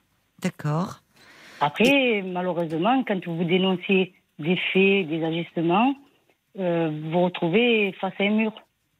Ah bon? Ah, Ben, vous me dites même euh, au-delà de ça, vous me dites que depuis que vous avez euh, euh, dénoncé ce harcèlement à toutes les instances compétentes, c'est l'enfer. Ben, c'est une descente à l'enfer. Vous avez toutes les portes de fermées. Il faut, c'est vous victime qui devez apporter à chaque fois les preuves. Oui, Vous avez la personne qui est en face et qui est manipulateur, c'est- manipulatrice, c'est on va c'est- dire. c'est du harcèlement moral que vous subissez ou rien? Ah oui, tout à fait. Ça a commencé après, euh, au début par des propos sexistes. Propos Et- sexistes. Ah oui. Et après, après euh, la personne, elle ne s'arrête plus. D'accord, ça, ça a commencé. euh, et et c'est, euh, il y a des témoins de cela ou c'est, il fait en sorte euh, que ça se passe toujours quand vous êtes seul avec- en fait, c'est un fléau. Tout le monde est au courant, mais personne ose parler. C'est ça le problème de. Oui, oui, souvent. Mais alors, vous me dites, ça fait trois mois que. Non, euh, non, ça fait plusieurs mois. plusieurs mois, euh, pardon. Comment ça a commencé en fait? Au départ, vous étiez euh, donc vous êtes euh, tous les deux délégués, euh, censés justement représenter, défendre les droits des, autres salariés dans votre boîte. Et comment comment tout ça a commencé? Ben ça a commencé je, par une fusion absorption. Donc moi, en fait, j'étais déjà en poste. Lui faisait partie d'une autre entité que nous avons absorbée. Ah Donc, la société de 200 et quelques personnes est passée à 600 salariés. Et je ne sais pas, il voulait que la lumière soit que sur lui. Oui. D'accord. Oui. Oui, vous, euh, finalement. Il s'est senti, si vous voulez, menacé à ce niveau-là. Oui. Oui. Et je lui faisais tâche. Oui, vous étiez une forte personnalité euh, qui lui faisait de l'ombre. Tout à fait. Et donc, euh, parce que dans le contexte actuel, euh, tenir des propos sexistes dans le cadre du travail, enfin, il prend, même ailleurs, il prend de gros risques là. Mmh, oui. Enfin, oui et non, puisque vous me dites que finalement, vous ne trouvez pas de soutien. Ah non, je n'ai trouvé aucun soutien. Je commence à en trouver maintenant parce que j'ai décidé d'en parler. Mais sinon, il y a toutes les portes qui sont fermées. Vous, vous, êtes dans une, vous tombez dans une dépression. Et... Hmm. Mais les autres, euh, vos collègues, là, délégués syndicaux, qu'est-ce qu'ils en disent? Vous aviez quand même des. Vous travailliez ensemble, vous étiez. Euh, euh, vous êtes. Quand vous vous trouvez dans, dans une situation comme la mienne, vous vous rendez compte en fait que tout le monde vous tourne le dos. Et puis les propos qu'il tenait, euh, comment dire, il avait tellement, il a tellement de l'influence, il a tellement, euh, il est un manipulateur oui, d'accord, manipulateur. Vous leur, faites croire un peu ce que vous voulez. Oui, mais enfin, un manipulateur qui, s'il tient des propos euh, ouvertement sexistes, bah, les, manipulateurs, souvent, c'est justement, c'est il y a, puis il y a de la finesse. Il faut une certaine, euh, voyez, pour pour manipuler pour les autres. Là, quelqu'un euh, qui tient des propos ouvertement sexistes, c'est pas être manipulateur, ça. Je dis pas qu'il est pas, hein, par ailleurs. Euh, je remets pas du tout en question ce que vous me dites, Ouria. Mais quand il tient des propos ouvertement sexistes et devant témoins, il y a personne qui réagit. Ah, non, dit non, mais là, euh, t'arrêtes, euh, non, non. t'arrêtes ça. le problème, il est là.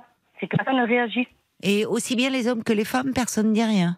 Il n'y a personne qui a rien Mais c'est des propos euh, euh, bah, vous dites sexiste, donc euh, enfin caractère obscène. Euh. Je, je, peux vous dire exactement ce qu'il avait écrit, ce qu'il a dit. Bah, dites-moi, oui. voilà, chienne en chaleur, c'est cesse de patron. Ça a été des propos. Quoi? Mais il, non seulement il le prononce et, il l'écrit? Il l'a eu écrit, oui. Mais il écrit sur quoi? Eh ben, Sur des papiers qu'il met, qu'il affiche, qu'il distribue. Ben, voilà. Ça a commencé par. Il est délégué syndical, ce type-là. Eh oui. En vous traitant de chienne en chaleur Ah oui Non mais. Mais enfin, ça... mais, et attendez, et là, alors avec en plus des, traces écrites comme ça, personne ne vous défend. Personne ne, me défend. Mais ils sont, euh, c'est quoi là Il y a une bande de lâches là autour de vous? C'est quoi Vous On êtes dans un... un peu sur la liberté d'expression. La liberté d'expression? Ou la liberté de la presse, oui, tout à fait. Bien sûr. Non, non, mais là, on n'est pas dans la liberté. Là, on est dans l'injure. C'est pas de la liberté d'expression, ça. Et de l'injure, en plus, effectivement, les termes qu'il utilise euh, sont dégradants. Et, très ouvertement, c'est au-delà de sexy, c'est profondément misogyne. Voyez, d'aller dire parce que on est dans le truc qu'en gros, euh, c'est ça, vous couchez avec le patron, vous êtes euh, bon, c'est c'est ouvertement misogyne. Donc euh, c'est pas du tout de la liberté d'expression, ça. On est bien d'accord. Et après, et c'est même pas dans un cadre professionnel que qu'il y ait des oppositions, des. Enfin, c'est ce qui fait aussi la vie d'une boîte, enfin de la démocratie. On peut ne pas être d'accord, mais pas en insultant ces termes-là. Je suis d'accord, je suis d'accord. Oui, mais ce qui est fou, c'est que. C'était à ma position, mais j'avais en face de moi une direction qui faisait l'autruche. Mais le patron, le patron, quand il reçoit, le, le, le euh, euh, quand euh, justement vous vous suçasse de patron, vous montrez ça au patron, qu'est-ce qu'il dit là? Le patron, oui. moi, moi je vous dis, la direction n'a pas agi. Donc, avec des, avec des, des, des, des, propos comme cela écrits. Elle n'agit ah, pas. Oui, oui. oui. Euh, la seule chose euh. qu'il a, su me répondre, le patron, c'est qu'il a enlevé le papier du- d'une porte de placard qui était affichée. Il a déchiré, il a jeté à la Oh, poubelle. bah, Et quand il y en a soi-disant parlé, la personne qui a fait ça, donc ce délégué syndical, a dit que c'était pas lui. Ah, voyez, bah, voilà. il a- il a- Il est courageux. Euh, Ouais. Oui, il est très courageux. Oui, il il n'assume même pas. Et ça. après, à cela, il a arrêté justement d'employer des termes comme euh, suceuse de patron, bon, tous ces termes-là. Il est passé au harcèlement sur la diffamation, les accusations de vol, d'insultes. Ah. Et la direction n'agit toujours pas. Ah oui, mais ça va très loin. C'est-à-dire que là, c'est de la diffamation et même, euh, oui, il est dans, il, il vous a, il- des accusations de vol en disant que vous vous livreriez à des à des vols au sein de oui, l'entreprise.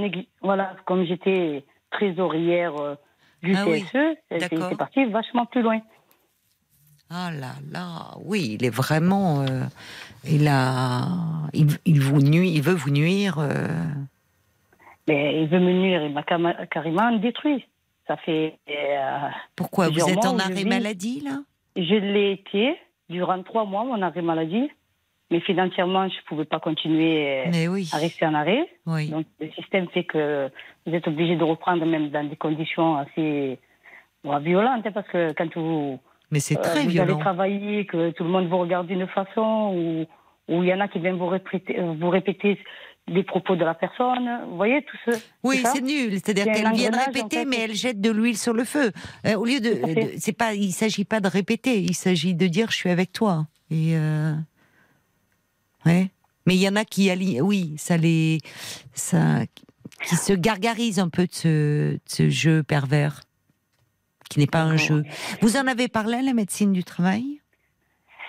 Euh, comme je vous disais tout à l'heure, les autorités compétentes, les juridictions compétentes. Qui avez-vous saisi? Oui, puisque vous vous connaissez les droits. Vous êtes délé- délégué syndical. J'ai saisi l'inspection du travail Oui. et la médecine du travail. Oui, oui. J'ai saisi euh, ben, le groupe au niveau national. Vous avez raison, oui. Euh, ils n'étaient pas informés, mais ils vont se saisir, ils vont mener une propre enquête eux aussi. Là, c'était, ça s'est fait dernièrement. hein. D'accord, oui. Au niveau euh, direction au plan local, Mhm. euh, elle n'a pas, elle n'a pas agi, malgré mes nombreuses relances. Oui, c'est ça qui est euh, qui est inacceptable pour vous, c'est que vous ne vous sentez pas soutenu par votre Non, direction. je- ma direction, je, non seulement je me suis pas sentie soutenue, mais pire encore, je, euh, euh, ouais, abandonnée, délaissée. Et parfois, je me demande, même à l'heure d'aujourd'hui, si elle n'en est pas complice. hein. Ah oui, à ce point-là. C'est-à-dire Ah oui, qu'au oui. fond, si ça les arrange pas, euh, vous dé- vous dérangiez peut-être. J'allais vous le dire. Vous dire. Eh oui, c'est ça. Vous n'avez pas n'importe quel euh, statut. En étant délégué syndical, il y a eu une fusion, fusion absorption. Lui arrive de, oui, ça peut être une façon de vous éliminer entre guillemets euh, symboliquement. Et. C'est tout à fait ça. Oui. Et par rapport à, vos collègues, puisque c'est toujours compliqué pour les salariés, une fusion, absorption, comme vous dites. hein, ce sont des termes, comme vous dites, on a absorbé. euh, Bon, mais dans les faits, chacun euh, euh, se sent euh, un peu insécurisé dans ces périodes-là. Au Au fond, niveau de mes, par de rapport mes à son avenir. Oui. on a essayé de faire les choses correctement, comme on pouvait. Donc la fusion-absorption s'est plus ou moins bien passée. Je veux dire, euh, mes collègues, mes collègues, quand ils ont été informés de la situation, je veux dire, ils m'ont plus tourné le dos. Euh, Ah bon? euh, Ouais, ouais. Mais, Mais quelle Euh, relation aviez-vous auparavant avec une vos très collègues? bonne relation. Une très bonne relation. Et quand il y a eu donc quand vous avez été victime de de, de, de, tout ce harcèlement, ces accusations, ces fausses accusations, Je le suis encore, hein, je, je parle au ça, présent. con- ça continue? Ah, ça continue, ouais. Il faut que vous soyez costaud. Parce que c'est- ça qui est terrible dans ces situations-là, c'est l'isolement. C'est malheureusement, euh, assez humain quand quelqu'un est, hum, calomnié ou surtout dans le monde du travail, enfin où il y a euh, tout le monde, enfin beaucoup tournent le dos au lieu de faire corps, de soutenir. Par peur souvent, par lâcheté aussi beaucoup, euh, pour sa place, pour, euh, Pour voyez, sa place, c'est ouais, c'est ça, pour pour leur sa- place. ouais. oui. Et c'est pour ça. Et en plus, dans un contexte tel que celui que vous décrivez, où chacun se sent un peu euh, euh, remis en question, a peur pour sa place, donc en gros reste passif au lieu de de dire, parce qu'il suffit parfois de de deux trois personnes même qui qui vous diraient, écoute, Auréa, je suis avec toi. Ça commence, Caroline, Ah, à peine maintenant. Ça Vous commence voyez. à peine maintenant parce que j'ai, je suis en train d'apporter toutes les preuves que je n'ai rien détourné, que je n'ai rien volé. voilà. Mais malgré ça, Voilà. euh, je veux dire, quand vous, vous, vous, vous tom- vous tombez dans cette dépression, cet acharnement, en fait, euh, quand Oui. vous voyez que tout le monde vous tourne le dos à la place Oui. que. euh, c'est dur, c'est dur Oh pour la oui, c'est très dur. Mais et comment? C'est Moi, je me, suis, épouvantable. je me suis franchement retrouvée toute seule. Heureusement, j'ai des sœurs que je remercie. J'ai un bon ami qui est là avec sa femme qui m'ont bien Oui, soutenue. vous êtes entouré par euh, vos proches qui vous soutiennent. Heureusement. Oui, je me heureusement. mets à la- mais une personne qui est toute seule, qui n'a pas de famille, qui n'a pas. Vous voyez, ça peut pousser. Au pire. C'est ça. Oui. Bah, vous dites d'ailleurs, à un moment, euh, ça vous a poussé à la dépression, vous. Tout à fait. Mm.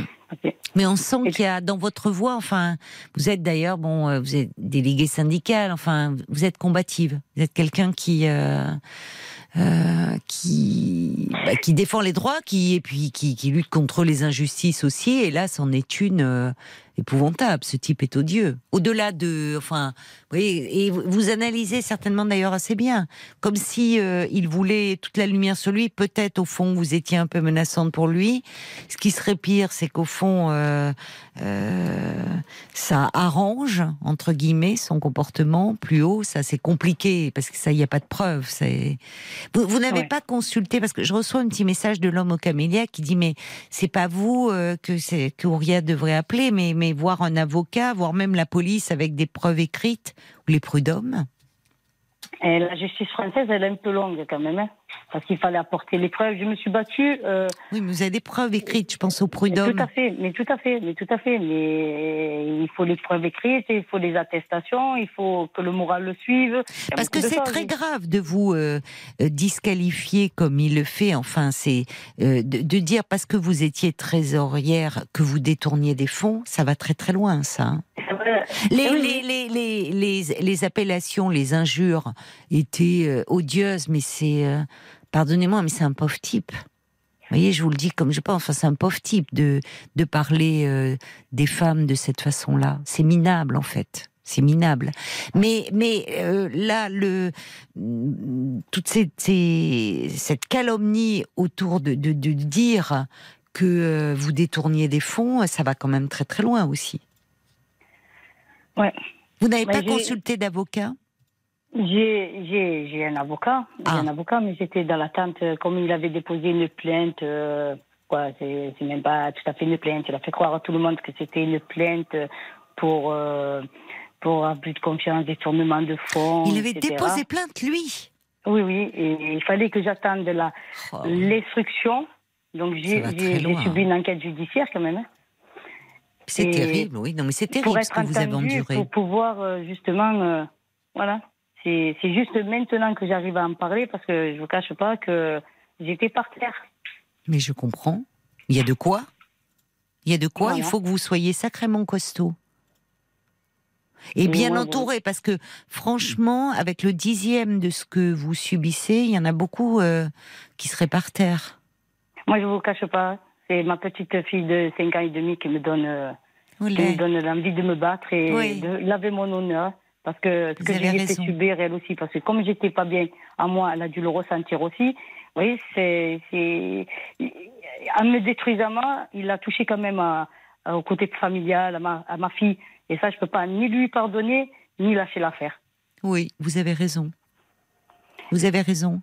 C'est bien parce que vous transformez euh, tout ce, ce mal, enfin, toute, euh, en, en saine colère, je trouve. Ouais. Euh, D'ailleurs, je reçois un message, Ruben dit, mais c'est euh, incroyable, on entend, et Ruben qui constate qu'il y y a beaucoup de de, de volontarisme, de combativité dans votre voix. On sent que vous reprenez du poil de la bête. Mais il dit c'est incompréhensible qu'un que quelqu'un veuille autant de mal, qu'il ne, ne, ne soit pas inquiété.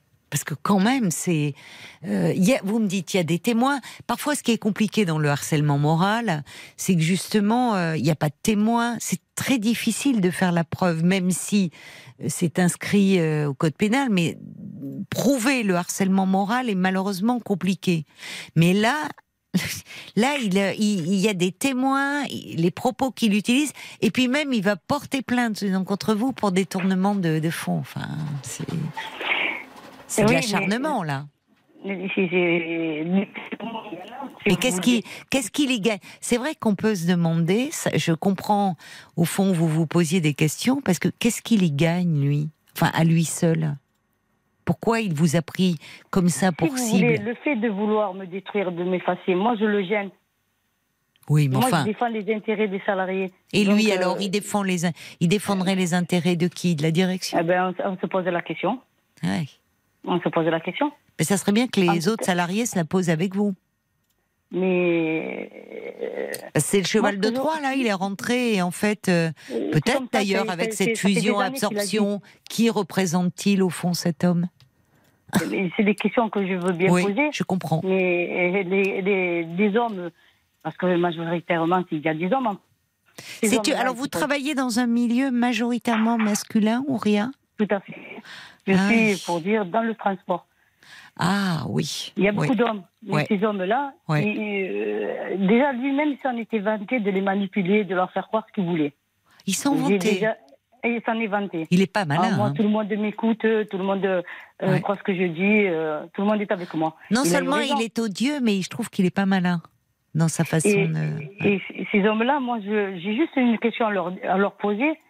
Ils feraient quoi si c'était leur femme ou leur fille qui subissait Je suis autant d'accord. Il flatte les bas instincts dans les termes qu'il utilise. Il flatte les bas instincts.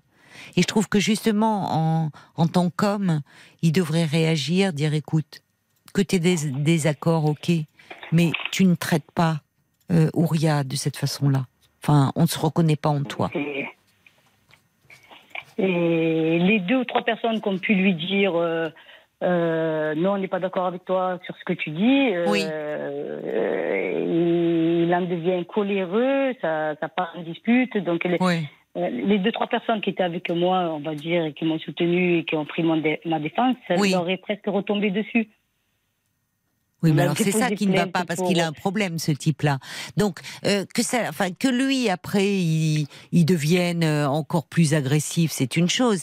Mais au vu de ce que vous décrivez, du comportement qui dit moi je les manipule, je les mets dans ma poche, euh, je suis le plus fort, les insultes qu'il plus, profère, propos. je comprends pas que la direction ne, ne réagisse pas. Enfin, il y a- c'est insensé, insensé. Ou alors euh, c'est une taupe quoi. C'est euh, je me suis posé toutes les questions du monde. Oui, je comprends. Mais alors ça, Euh, malheureusement, au niveau juridique, vous voyez, c'est des suppositions. Je comprends que vous vous posiez ces questions, mais alors allez prouver ça. Non, il faut que vous, euh, vous, euh, l'avocat que vous avez consulté, qu'est-ce qu'il vous conseille? De- d'aller de continuer de continuer au niveau ben, comment dire ben, il y a un dossier qui est en cours au niveau judiciaire D'accord. donc Oui. de continuer à ce Bah oui. Puisqu'il y a eu une plainte de déposé, euh, que à votre tour vous avez déposé plainte pour diffamation. moi à mon tour je je ne peux rien dire là mais euh, Oui, à Oui, l'antenne, vous avez raison. Il vaut mieux pas trop. Mais vous avez voilà, raison. je- S'il y a une plainte qui est déposée, ne pas trop en parler à je ne vais l'antenne. pas je ne vais pas en rester là quoi C'est bien. Et vous avez raison, Auria. Franchement. après Parce que c'est révoltant et comme vous dites, il faut vous battre pour vous, pour le mal que ça vous a fait et pas vous laisser atteindre. C'est-à-dire qu'à un moment, cette colère, ça doit être une saine énergie. Paul, j'imagine que, enfin, ça réagit sur la page Facebook de l'émission parce que le témoignage d'Auria est sidérant et malheureusement montre ce qui peut se passer parfois au sein de, dans le monde du travail. Évidemment, et tout le monde dit qu'il faut garder les écrits, les preuves, qu'il faut aller euh, euh, plus loin, encore plus loin. C'est-à-dire Anne qui dit il faut porter l'affaire en dehors de la structure de l'entreprise. Voilà, c'est Oui. ce qu'est en train de faire Oui. Euh, Il y a Nicolas qui dit bon, moi à mes yeux, vous avez fait le principal, hein, vous avez prévenu le siège, la médecine du travail. Il faudrait, L'inspection du travail. euh, il faudrait presque euh, harceler le siège en les informant que l'inspection du travail est au courant. Dans la crainte d'un contrôle, les choses changent parce qu'un vrai patron C'est doit vrai. prendre soin de l'image de marque de son entreprise. Et de ses salariés. Hein, Et oui, et puis il dit, il doit bien y avoir des salariés. il doit bien y avoir une personne de confiance dans l'entreprise à qui se confier. On entendait que c'était un peu compliqué. Les gens, les, les autres salariés avaient euh, un peu peur des représailles. Avec les preuves formelles, alors je suis pas juriste, mais la partie euh, est peut-être gagnée d'avance parce que actuellement c'est un combat national, ces violences. Oui, le problème, c'est le délai de traitement des dossiers. C'est ce que vous disiez aussi. Il y a Maëlys, qui est euh, déléguée syndicale, représentante du personnel depuis des années. Elle dit que vous devez absolument faire un courrier au patron. Si euh, s'il ne fait rien, ben contactez la médecine du travail, l'inspection, ce que vous avez fait. Tout, vous devez écrire En fait, je chronologiquement. Paul, je les ai faites, tous ces voilà, c'est démarches-là. ça. Oui, mais alors c'est ça. Et dernier puis, comme recours- elle le dit, si euh, la personne ne réagit pas, ben il faut porter plainte au commissariat. Finalement, c'est ce que dit tout le monde. Hein. Il faut. Quel est votre dernier recours, pardon Ben, j'ai contacté la direction nationale, Oui. qui oui. eux, c'est depuis peu, hein, qui eux, euh, ils n'étaient pas informés, ils se saisissent de, de l'affaire. D'accord. Voilà, Et ça c'est depuis peu. Une autre euh, réaction, Bah, y avait, Paul, qui vient euh, d'arriver? Oui, il y avait Lulu qui dit vraiment, moi je compatis, je salue la force euh, que vous avez de continuer de vous battre Oui. et euh, de vous faire euh, représenter euh, euh, juridiquement. Voilà. Euh, Alors, elle, dit, je me pose euh, cependant une question, étant donné que ce monsieur se vante, qu'il manipule et fait ce qu'il veut, Oui, euh, peut-être que vous n'êtes pas la seule à être dans ce cas-là au sein de votre me- entreprise. oui. Donc peut-être qu'il y a du chantage, qui, du chantage qui se joue et que Oui, vous pourriez peut-être trouver des alliés. quoi. c'est possible, elle a raison. Mhm. C'est possible. En tout cas, c'est vrai, moi je suis admirative hein, de, de votre combativité, Ouria. Alors j'entends hein, que ça n'a pas été toujours comme ça, et franchement, euh, je ne sais pas comment je réagirais à votre place, hein, personnellement. Parce que c'est ce qui vous fait endurer ce type, c'est épouvantable. Donc euh, à un moment, euh, vous avez raison, c'est-à-dire qu'il faut... euh, c'est cette entreprise de démolition, de destruction, il n'y a pas d'autre mot. Euh, il faut pas le... Justement, il faut pas entrer dans son jeu. Et il faut, à votre tour, euh, par des arguments euh, juridiques, lancer dans la bataille et, et- et l'éliminer, entre guillemets, symboliquement, ce type. Parce que c'est insupportable. Donc, euh, et vous le dites, c'est joli l'image de votre petite fille aussi. Vous Eh, battre pour elle, qui est une petite fille. Oui, je comprends. Je comprends. Donc, euh, tous nos encouragements dans ce, dans ce combat Merci, que merci, vous menez, vraiment, Auria. Puis n'hésitez pas à nous rappeler pour nous donner euh, de vos nouvelles, un peu nous dire euh, comment ça avance. Ça va, je vous remercie beaucoup en tout cas de m'avoir donné la parole. Bah, et merci à tout le monde. c'est la moindre des merci choses. Caroline. Je vous embrasse, Auria. Allez, et ne lâchez merci. rien. hein. Au revoir. C'est gentil, merci. Au revoir. Parlons-nous, Caroline Dublanche sur RTL. où vous retrouverez près de 100 tubes RTL des années 70 à aujourd'hui, avec tous vos standards pop préférés.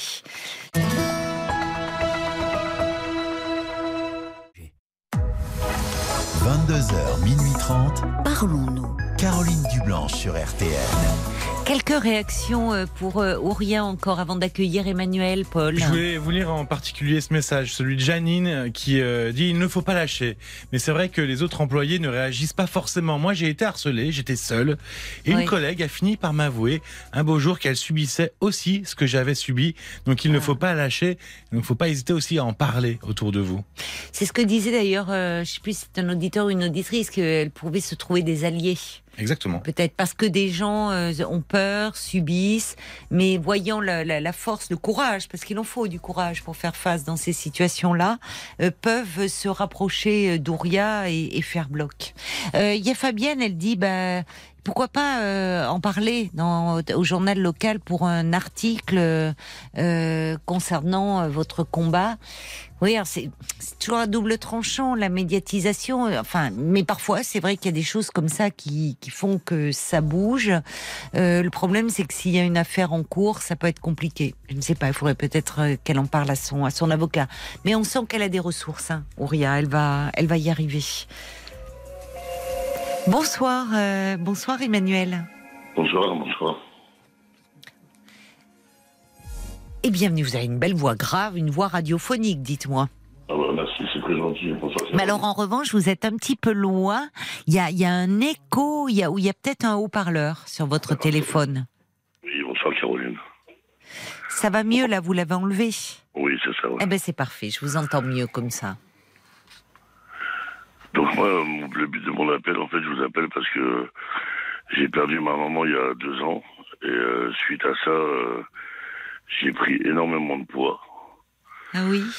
Et euh, euh, bon, bah, si j'ai bien lu euh, le Wikipédia sur votre situation, ma maman elle avait 10 ans de plus que vous et elle est décédée d'un cancer.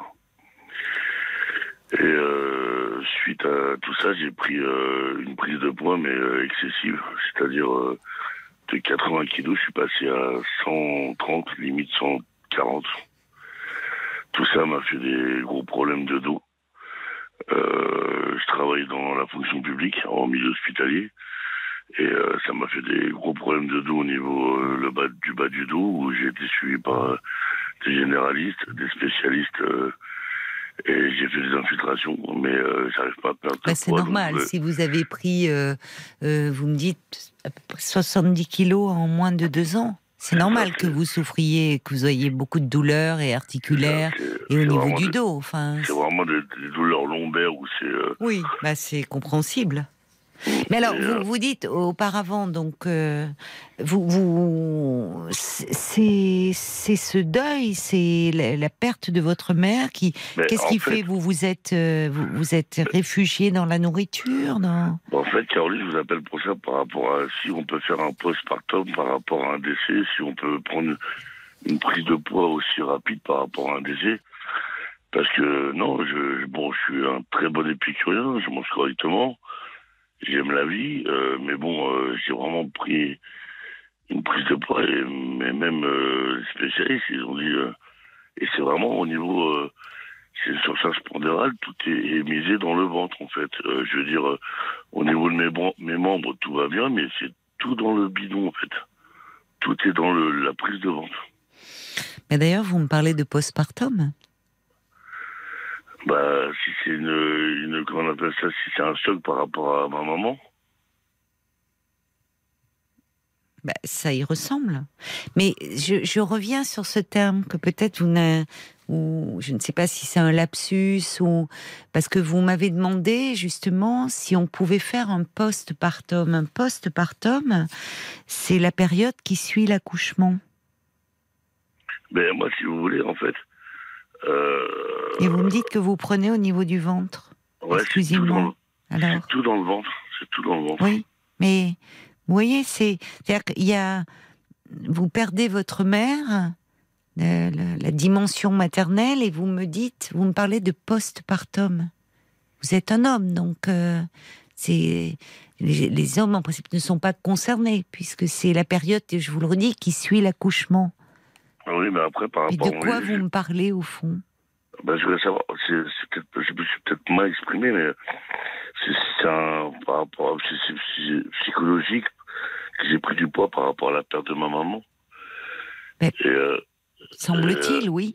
Comment, euh, pour que ça soit jusque-là, vous n'aviez pas de problème de poids, et pour que vous soyez euh, comme ça mise à grossir dans les deux ans qui ont suivi, euh, oui, ça, ça y ressemble. C'est-à-dire qu'il y a, il y a des kilos émotionnels aussi. Quelle, euh, quelle relation Vous me dites donc que votre euh, mère est décédée d'un cancer. Euh, ça, elle était malade depuis des années ou ça a été assez Ah non, non, ça a, brutal été, fulgurant. Fulgurant. au moins, Ah au moins d'un an. Elle nous l'a, Ah oui. en fait, euh, je suis de famille de, j'ai, deux frères. Oui. Et, euh, et elle nous l'a, annoncé le mois de septembre. Et, euh, et en fait, et c'est, encore, plus tragique parce que Oui. ma maman est, est née, euh, est née, et elle est morte le jour de son anniversaire. Ah oui. Donc, euh, Oui. c'est, oui. Enfin, il y a quelque chose dans cette collusion de dates. Oui. J'ai Qui est troublant. C'est simple, j'ai, euh, c'est, euh, mon papa est du 5, ma maman était du 7. Leur anniversaire de mariage, c'était du 14. Et elle dit à papa, le, le 7, je me sens pas bien, faut m'emmener à l'hôpital. Euh, Et nous, on était prêts à faire son anniversaire, euh, bah, l'un des derniers, parce qu'on savait que c'était, Oui. condamné. Oui. Et, euh, et papa euh, l'amène à l'hôpital et, euh, et euh, elle le sentait parce qu'en fait, elle a jamais voulu mourir dans le lit conjugal de son époux et, Oui, et, euh, et puis elle est partie à l'hôpital en fait. Donc on m'a oui, rappelé. comme si justement elle ne voulait pas laisser. euh, vous, c'était une façon de protéger votre père et peut-être vous aussi qu'elle puisse être euh, partir dans un lieu. euh, Elle voulait, elle, voulait, elle, voulait, elle voulait pas décéder dans le lit Oui, de son époux. Elle comprends. voulait laisser papa tranquille. Et puis, nous, après, on a, on, on a suivi euh, papa, on l'a aidé. euh, qui, lui, il, fonctionne, il était fonctionnaire. Il est, il est retraité depuis 15 ans aussi. Oui, euh, oui, on l'a aidé. Il a ses petits-enfants. euh, Maman, elle avait quatre petits-enfants. Bon, bah, elle les laisse derrière. Mais bon, maintenant, mes belles-sœurs et, et mes frères, on aide beaucoup papa. Et, oui. il a êtes- remonté. Mais moi, c'est cette prise de poids où... euh, Oui, je, je, je comprends parce que ça, bah oui, oh, oui, oui. ça devient et puis euh, il y a ça puis le sommeil maintenant j'ai des troubles de sommeil c'est euh, Vous avez dingue. du mal à dormir aussi? C'est dingue Mais vous avez du mal, euh, les troubles du sommeil, c'est au moment de vous endormir ou c'est des insomnies au milieu Bah, de la nuit euh, ouais c'est des, choses c'est des insomnies je me réveille tous les heures je suis limite somnambule chose que je faisais pas avant je me mets euh, assis dans mon lit euh, je fais des gestes euh, en croyant que c'est la réalité mais c'est pas la réalité euh, je suis dans le sommeil en fait. C'est le, c'est la personne avec qui vous vivez qui vous raconte? Non, non, c'est moi-même, je me rends compte, en fait, c'est que je me rends compte en, dans mon sommeil que je suis d'insomnie, puis en voulant, en voulant faire un geste, en croyant que c'est du solide, en voulant attraper, je fais des gestes comme si je mangeais ou un truc comme ça, où j'attrapais quelque chose, et euh, Vous êtes très agité en fait. Ouais, puis là, on m'a mis sur euh, plante. J'ai demandé à mon médecin s'il peut me mettre, euh, il m'a prescrit euh, des plantes pour m'endormir. Bon, ça fait un peu effet, mais bon. Ça vous fait un peu euh, effet Oui, parce Ouais, que vous vous épuisez là en ce moment. Ah bah, je suis fatigué, hein, je suis vraiment Mais fatigué. vous me dites finalement le, le décès de, de votre mère, ça a été, euh, ça, ça a été un, un tsunami, ça a été dévastateur pour vous. Tout à fait. Comme si vous, enfin, là, comme si le manque vous le combliez. Enfin, c'est pas anodin d'ailleurs. C'est au niveau du ventre. Hein, on dit le ventre maternel. Vous êtes sorti de son ventre. C'est une, une surcharge pondérale, tout est, tout est chargé Tout de est dans le devant, en fait. ventre. Tout est devant, quoi. Eh Donc, oui, non, mais il y, a- il y a quelque chose. Je comprends que ça vous. Donc, donc, donc, donc j'arrive à stresser, à angoisser par rapport à cette prise de poids où, où avant je rentrais dans tout, et puis maintenant c'est compliqué de trouver un vêtement, c'est compliqué de. Bah bien sûr, quand on prend autant de de- poids en si peu de temps, Et- tout. Oui. Et après, il y, a- il y a le regard des autres parce que, bon, euh, je vais pas non plus me lancer des fleurs, mais j'étais, j'étais bel homme, j'étais Oui, oui. quelqu'un de coquet, bien habillé, euh, investi au travail. Là, ça va faire plus de six mois que je vais plus au boulot. Euh, je suis pris en charge par euh, un, un comité qui me paye la moitié de mon, mon salaire. Euh, là, j'ai, je suis- en arrêt jusqu'au mois de janvier. Je vais pouvoir ma médecine du travail. Mais il faut que je reprenne. Mais bon, après, le médecin, il me dit marcher, marcher. Mais même en marchant, le fait que je marche, euh, euh, je sais pas, un kilomètre, deux kilomètres. Vous êtes vite épuisé. et- épuisé, j'ai mal. Bah oui, mais c'est normal. Votre corps, votre corps souffre. Vous me parlez de la souffrance de votre corps, mais moi j'entends votre souffrance morale. Donc je voudrais savoir en fait si c'est euh, vraiment un choc ou si euh, il y a quelque chose pour ça ou Mais il semblerait, oui, oui, oui. Je vous réponds. rentrer dans oui. une opération où je dois faire, euh, je suis à la limite de faire une opération comme un slim ou une, face ou un, une liposuction. euh. Alors déjà, je vais vous dire, euh, si vous rentrez dans cette, dans ce processus-là, ce qui est toujours possible, euh, il y a tout un accompagnement parce qu'il faut fait, justement, euh, parce que c'est lourd comme intervention et et, et du coup, il y a à la fois des gastro-entérologues, évidemment les, les praticiens, ceux, les médecins qui pratiquent l'intervention qui vont euh, vous, vous, accueillir, évaluer, faire des bilans. Et puis il y a aussi euh, un psy, a- psychiatre a- qui vous voit. Enfin, il y, a, il y a toute une équipe autour de vous. Il y a, Mais- il y a un calcul des- de IMMC, il y a un Oui. Mais vous me parlez de votre corps, mais moi j'entends, euh, je- j'entends ce que vous me dites en fait. C'est-à-dire, est-ce qu'il y a un lien avec le, le décès de votre mère? C'est comme si Ben, la, la doule, la- la- le, le vide ressenti, le, le manque ressenti. ben, c'est pour ça que je vous appelle, parce que vous êtes euh, je veux savoir si vous avez déjà eu euh, au préalable peut-être des ados ou des, des, des, des- des- des personnes euh, euh, adultes qui ont perdu des, gens et qui ont subi de la prise de poids par rapport à un décès ou un truc comme ça. Parce que même moi, en étant dans le milieu hospitalier, euh, c'est dingue, quoi. Je veux dire, j'ai pris, mais c'est énorme, quoi. Il y a un lien. Et euh, moi, j'ai travaillé... Il y a un lien, c'est-à-dire Si que j'ai travaillé, ça va faire quoi? Ça va faire plus de 26 ans, je suis agent hospitalier.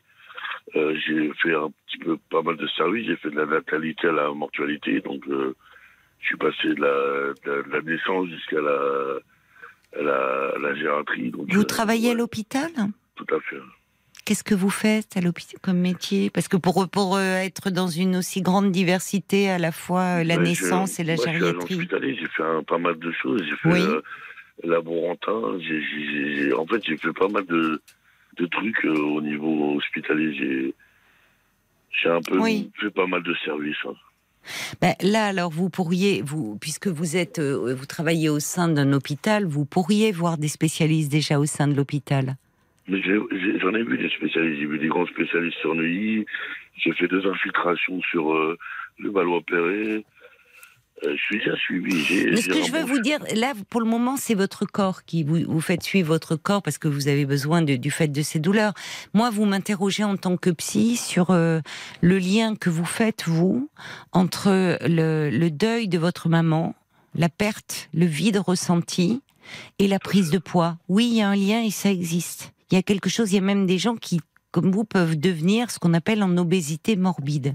C'est-à-dire Oui, qu'en fait, il y a quelque chose parce que ça. souvent après, on, alors on peut constater de, sans aller jusque dans l'obésité, mais parfois après un deuil. Alors soit il y a, il y a, des, il y a des personnes euh, qui, qui ne peuvent, euh, qui ont du mal à absorber de la nourriture parce qu'elles sont trop mal, euh, elles sont dans une dépression et elles, ont plutôt une perte d'appétit. Mais on voit aussi d'autres personnes qui réagissent au deuil et surtout au manque euh, occasionné par le deuil avec une-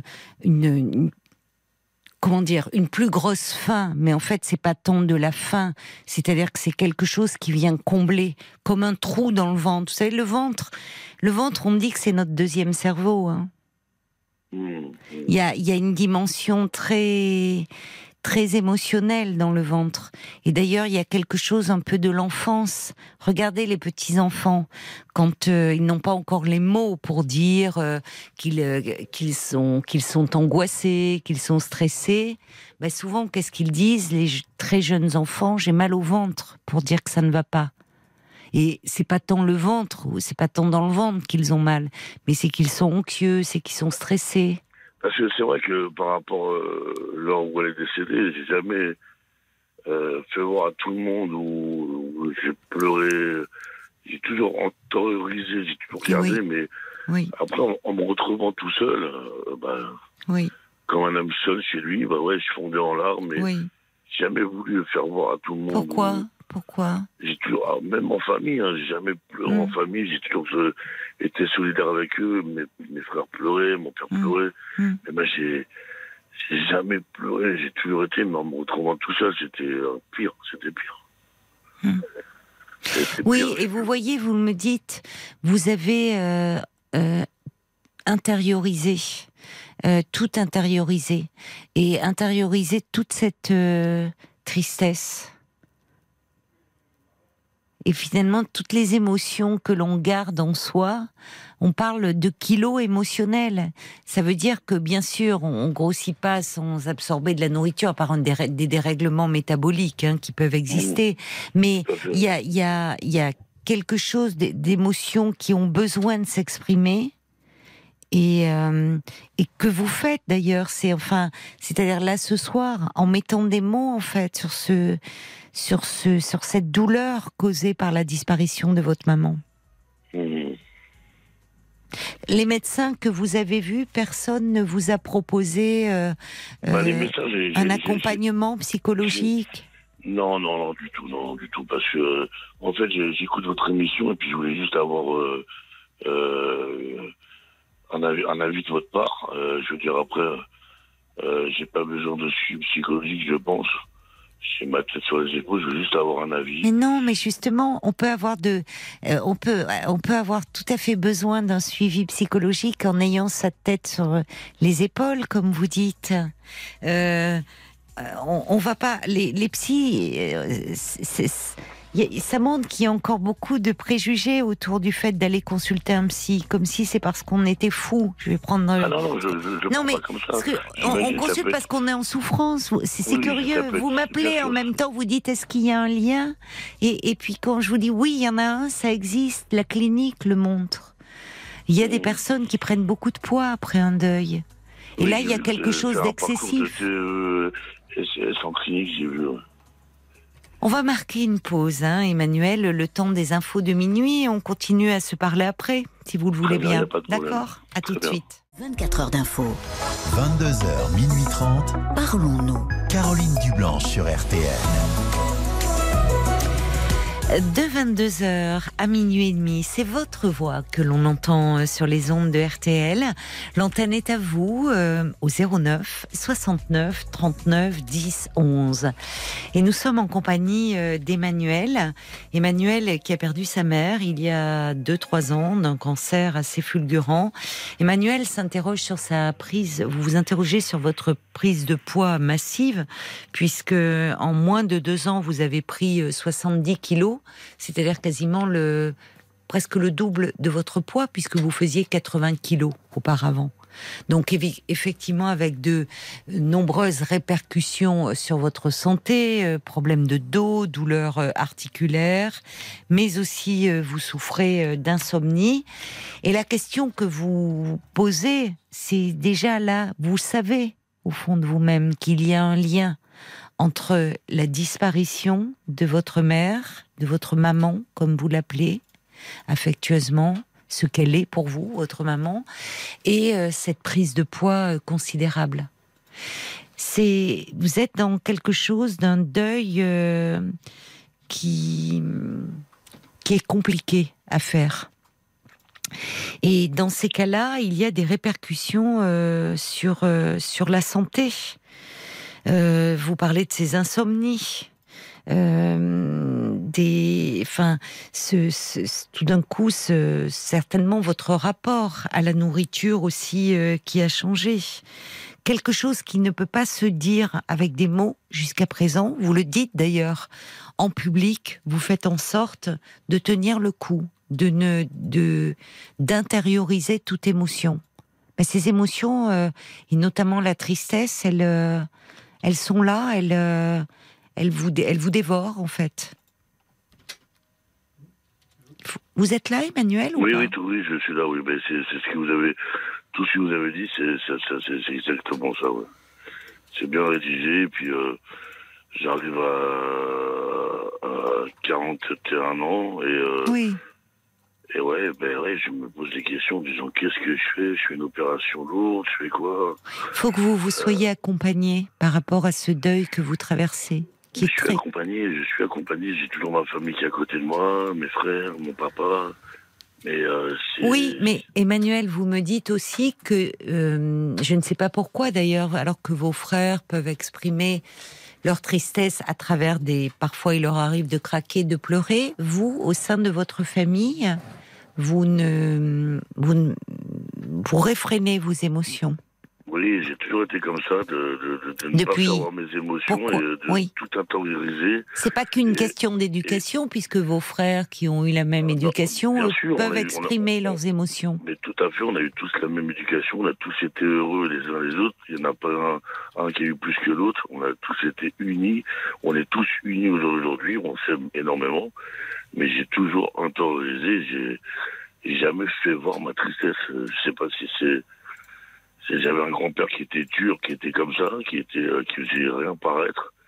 Mais euh, voilà, c'est en se retrouvant tout seul qu'on. Vous êtes le petit dernier Vous êtes l'aîné? Ah non, je suis, je suis l'aîné. Vous êtes l'aîné. Oui, Je suis l'aîné, moi. vous êtes l'aîné.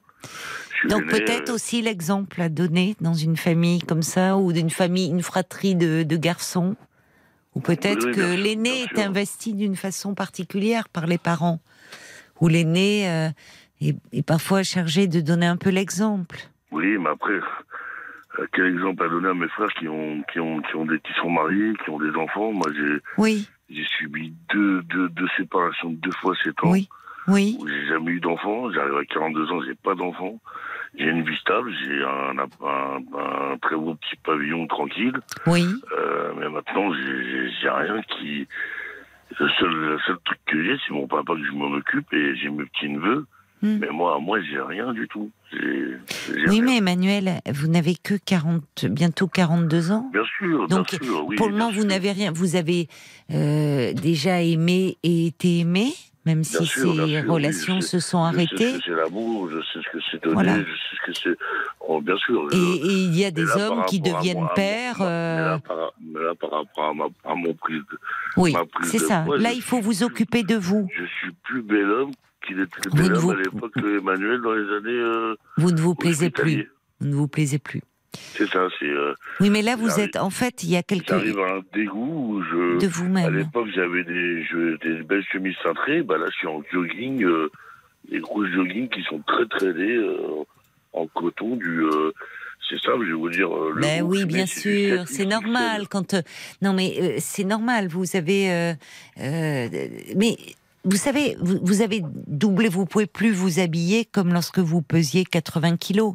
Mais là, on parle de de de votre apparence qui derrière ça, moi j'entends il y a quelque chose, il y a quelque chose en vous qui souffre Non, mais énormément. même Caroline, Caroline, pour m'habiller, c'est très difficile de trouver quelque chose pour m'habiller. Ben je comprends bien, bien c'est sûr, très difficile. bien Parce sûr. au niveau du dos et au niveau des épaules, je suis bien Oui. centré. Tout est dans le bidon. Tout est dans l'avant. Oui, mais on y revient. Vous voyez, et le bidon, c'est ce qu'on dit aux petits enfants. Ton petit bidon. Il y a, y des moments, par moments, moi je vous sens, vous êtes comme un petit garçon très Ah bah, je perdu. suis un gamin encore dans mon, dans, dans mon esprit. Moi, j'ai toujours été gamin, ça c'est sûr. hein. Oui, mais là vous le redevenez complètement. Moi, Un gamin qui a perdu sa maman et qui est perdu. C'est ça, ma mère, depuis qu'elle est décédée, je ma mère, je l'avais tous les soirs au téléphone. Oui. C'est pas tous les soirs, c'est tous les deux, deux, deux, trois jours, mais je l'avais tous les soirs. Oui, Et là, maintenant, bah, allez, C'est ça. le numéro. oui. Il n'y a plus la voix de votre maman Et au bout du fil. c'est que, c'est que moi, en, étant agent hospitalier, moi, j'ai accompagné ma mère du début jusqu'à la fin. Ah oui, Oh, c'est dur vu ça. Oui. J'ai tout, j'ai tout vu jusqu'au bloc, j'ai tout vu. Oh Il y là avait là, porte ouverte, oui. moi, j'ai tout vu ma maman du début jusqu'à la fin. Les équipes ne vous ont pas un peu protégé de cela parce que là c'était plus le soignant. Non, oui, mais vous n'étiez pas la soignant. Vous étiez, c'était un fils face à sa mère. Oui, mais après, vous savez, dans les milieux hospitaliers, vous savez, tout le monde se connaît. Vas-y, c'est ta maman, on passe. Hmm. Et vous savez comment ça se passe dans le milieu hospitalier. Oui, oui, Alors, je c'est sais. maman, moi, je voulais, voilà, les- je ma Oui, c'était une façon pour elle, ça l'a rassurée de vous savoir Voilà, là. même, même elle, voilà, elle n'était pas toute seule. Hmm. Euh, moi, j'allais la voir, ça l'a rassurée. Hmm. Mon père allait la voir tous les jours aussi, mais moi, moi Hmm. elle avait la chance que moi, j'arrivais au boulot à, à 5 heures ou à 8 heures, j'étais déjà dans sa chambre Eh avant oui. qu'elle a déjeuné. Oui, quoi. oui, bien sûr. Oui, Et si elle avait besoin de quelque chose, elle me disait, oui. s'il fallait marcher, bah, je marchais avec elle. Oui, mais là, vous n'aviez plus de bouclier.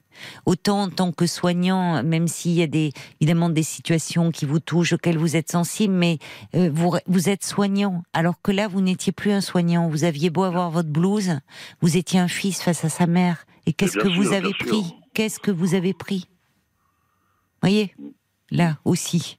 Vous en avez pris dans la figure et dans le corps. Et, et quand vous dites le ventre, je vous le redis, le ventre, c'est aussi là, c'est pas pour rien qu'on parle de deuxième cerveau. C'est souvent euh, toutes les émotions, elles, euh, elles se, elles se mettent là. On a, Ah, regardez quand on a peur. Enfin, la, la peur, on a mal au ventre, ça peut même entraîner euh, en des fait, en diarrhées. fait, enfin, c'est tout le, c'est Oui, le- c'est ça, c'est ça, c'est de l'angoisse, c'est des mal de ventre, ben oui, c'est des ben vomissements oui. des fois. vous avez des Le vomissements. matin, je me lève, je vomis, je sais pas pourquoi. Parce Et que en vous fait, êtes très angoissé. Il y a eu plein de choses parce que moi, ma mère, elle voulait pas euh, finir en, qu'on appelle ça, en, En soins Oh. palliatifs. en soins palliatifs, euh, finir macabélique avec des tuyaux inculpés de tous les côtés. Hmm. Elle m'a dit, faut que tu parles à ton père, faut que tu parles à ton père, faut que ton père, il me laisse partir. Il faut qu'il me laisse partir. À ton père, c'est mon père, il, il aimait, il a toujours aimé son épouse. Il a, je l'ai vu à la fin, ils ont été unis, et c'était deux colombes inséparables. Et moi, j'ai eu peur Mm. après que mon père fasse une connerie. Mais non, il a relevé la tête. Mais, euh, euh, euh, non, non, j'ai... Emmanuel, mais est-ce que vous entendez que vous, euh, voyez, ça, il y a euh, ces, ces kilos, c'est, euh, c'est, ils sont l'expression d'une tristesse profonde, d'un deuil qui qui arrive pas bien à se faire, Je là vous avez besoin d'être accompagné, soutenu mais- par justement par quelqu'un d'extérieur à votre famille. De la même façon que vous allez voir des rhumatologues, des kinés, parce que votre corps souffre de cette prise de poids. euh, Il y a une, il y a votre esprit souffre aussi, votre cœur il souffre. Et pas seulement sur le plan cardiaque. Il faut pouvoir mettre des mots sur cette tristesse. Alors je ne dis pas qu'après, euh, vous voyez. euh, euh, Il y, a, y a des personnes qui, euh, après une séparation, prennent beaucoup de poids, qui peuvent, euh, qui peuvent d'ailleurs, euh, alors qu'elles ont lutté pendant longtemps pour perdre leurs kilos, elles n'y arrivaient pas, euh, qui à un moment s'allègent. On dit que la psychothérapie, le travail sur soi, permet de s'alléger de bien de d'événements de notre histoire qui pèsent comme des fardeaux. Et là, ce qui pèse en fait, c'est l'absence, c'est le vide et c'est le manque. Ouais, je- mais je pense que c'est tout à fait ça. Je Et- pense que c'est ça. Et que ça ne, ça ne veut pas dire que, euh, par ailleurs, bien sûr qu'il faut continuer à être accompagné comme vous l'êtes par des rhumatologues, surveiller votre santé aussi physique, parce que évidemment votre corps il souffre aussi de cette prise de poids, et peut-être voir un médecin nutritionniste avant d'envoyer, avant de d'envisager euh, une intervention. Vous voyez. Là, il y, a- il y a Bob White qui dit euh, est-ce que ça serait pas possible de pratiquer une activité sportive? Je dirais que quand on prend autant de poids rapidement, euh, le, le sport, on peut pas faire n'importe quel sport. D'ailleurs, les médecins Ah on vous disent pas, la marche, parce que Oui, la la marche, vous ne vous faites pas de mal. Et la marche, marche, c'est une fait, façon de vous il- remettre en mouvement. Et il me conseille quoi? C'est vraiment le pâté de maison euh, tous les jours parce que je peux Oui, pas. mais oui, bien sûr. c'est un début, mais parce qu'il que- faut pas forcer. Il faut pas Alors se. que- Oui. Alors qu'à l'époque, avant tout ça, j'étais, je faisais du football, je faisais tout ça. j'ai- C'est non mais c'est dingue, je Mais vous ferai- oui, mais je vous dingue, crois. j'ai- Mais je vous crois, oui, oui, mais C'est Mais- vraiment dingue. mais- J'ai j'ai une photo de rentrer à l'hôpital. J'ai c'est tout menu menu, euh, 18 ans cintré. Et là, Oui. oui, ça passe pas. Mais parce que en fait, euh, Emmanuel, je m'en faut- dégoûte moi-même en fait. Non, vraiment, euh, ça, ça serait dommage parce que vous êtes suffisamment malheureux comme ça.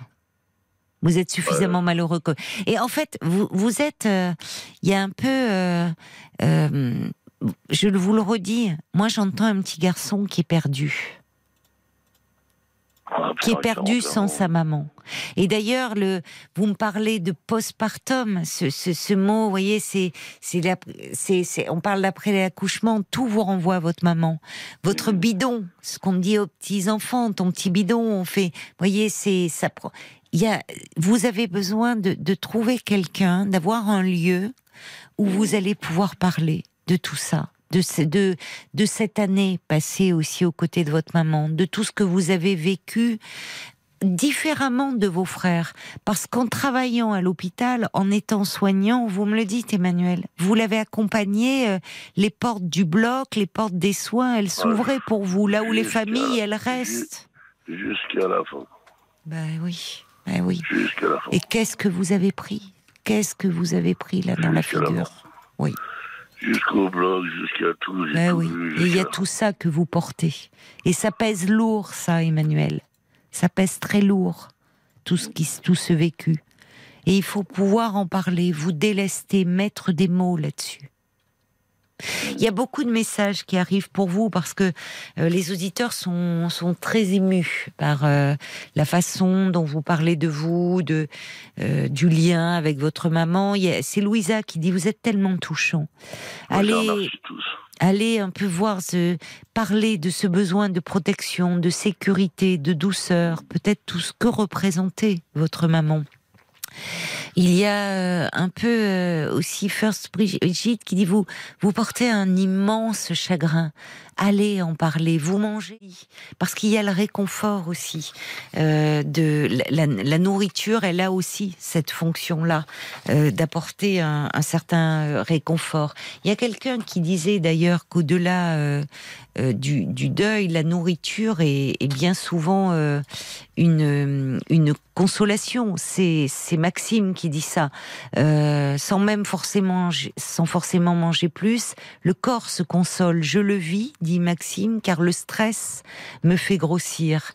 Euh, il y a l'homme au camélia qui dit, euh, c'est un peu comme si vous aviez accueilli votre maman en vous et pas n'importe quel endroit au niveau de votre vente.